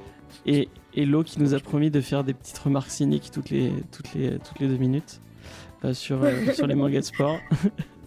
En, en vrai, j'aime bien les mangas de sport, hein, c'est juste que. euh, C'est juste que. voilà, c'est juste que. En fait, soit c'est du Neketsu, genre Captain Tsubasa, etc., tu vois, soit c'est des trucs qui sont tellement homoérotiques que du coup tu oublies le sport. C'est vrai. Mais c'est peut-être ça l'intérêt. C'est peut-être ça l'intérêt. Exact. Carrément. Euh, donc voilà, on, va- on, va- on parlera d'Olivier Tom et on va essayer de trouver un invité. J'aimerais bien trouver un invité, euh, quelqu'un qui aime le, qui aime le football. Euh, et puis on chantera, on chantera la chanson de Johnny pour, euh, pour le, la, la Coupe du Monde. C'était pas en Corée d'ailleurs? Non, c'était pas en Corée, c'était où? Euh, Euh, bon, Bref. Alors, il y a eu une Coupe du Monde qui s'est passée en Russie. Et où Euh. leur, euh, leur euh, image de représentation, c'était un furie. Ah, peut-être, oui. Ah. Peut-être. D'accord. Mais, sais pas quoi. Je sais pas si c'est celle-là où il y avait la chanson de Johnny, de Johnny Hallyday. On peut parler, hein, notre mascotte à nous, c'était un coq. hein. Ouais, ouais. Oui, Oui, c'est- pas. C'est hein. Footix. Footix. Footix le fameux. Et Ça sonne Ouais, tellement c'est- les années 2000. Foot de rue. Oh, foot de rue, Ah c'était c'est nul, foot de rue. Ah non, c'était ignoble. Arrête. euh, Putain, on a vraiment Ok, pas Quand ça j'avais 10 ans, c'était bien. Voilà. Euh, et Madette qui cite, qui cite le meilleur manga de sport de tous les mangas de sport, qui est Slam Dunk, euh, effectivement. Euh, voilà. Euh, Society. Donc euh, voilà, on parlera de football la, semaine- la, la prochaine fois. Euh, euh, mardi, mardi dans Comedy Discovery, on vous parle cowboy et polar, puisque on va parler de Pulp de Ed Brubaker et Shane Phillips un des plus beaux duos, créatifs de l'histoire du comics, euh, qui vous parle euh, de, de western, donc ça va être cool. il y a un, geek en série, puisque nous avons une émission sur les séries télé aussi, chez James Fay Productions, euh, qui va sortir. C'est euh, c'est Faye toute seule qui vous parle de Lucifer, euh, la série euh, d'à peu près, euh, vraiment très très loin Neil Gaiman, puisque c'est censé être tiré du, de la série de comics de Neil Gaiman, mais en fait ça n'a ça à peu près rien à voir. Euh, et euh, le euh, podcast sur le début de la saga Freddy devrait sortir dans pas trop longtemps quand j'aurai quand j'aurai eu le temps de le monter. Euh, C'est-à-dire à peu près jamais puisque euh, je n'ai pas de temps à moi en ce moment. Euh, merci beaucoup à toute l'équipe d'avoir été là pour discuter de, de manga. C'est un vrai plaisir comme à chaque fois. Je pensais qu'ils allaient rebondir, mais Ouais, personne ne le fait. merci. Merci aux gens sur le chat. Merci Chucky, merci Madette, merci, merci tout le monde. C'était, c'était très cool. Euh, on va vous envoyer chez C'est quelqu'un, très cool de vous avoir avec vous. euh, chez quelqu'un, ben, un petit raid pour, euh, pour faire plaisir. Et ben il y a nos amis des Nord Avif qui streament sur du Subnautica. Euh, on va vous envoyer chez eux. Euh, allez lui dire euh, qu'il faut lire solo, solo leveling et, euh, et que les webtoons c'est génial. Je suis sûr qu'il va être content. Oui.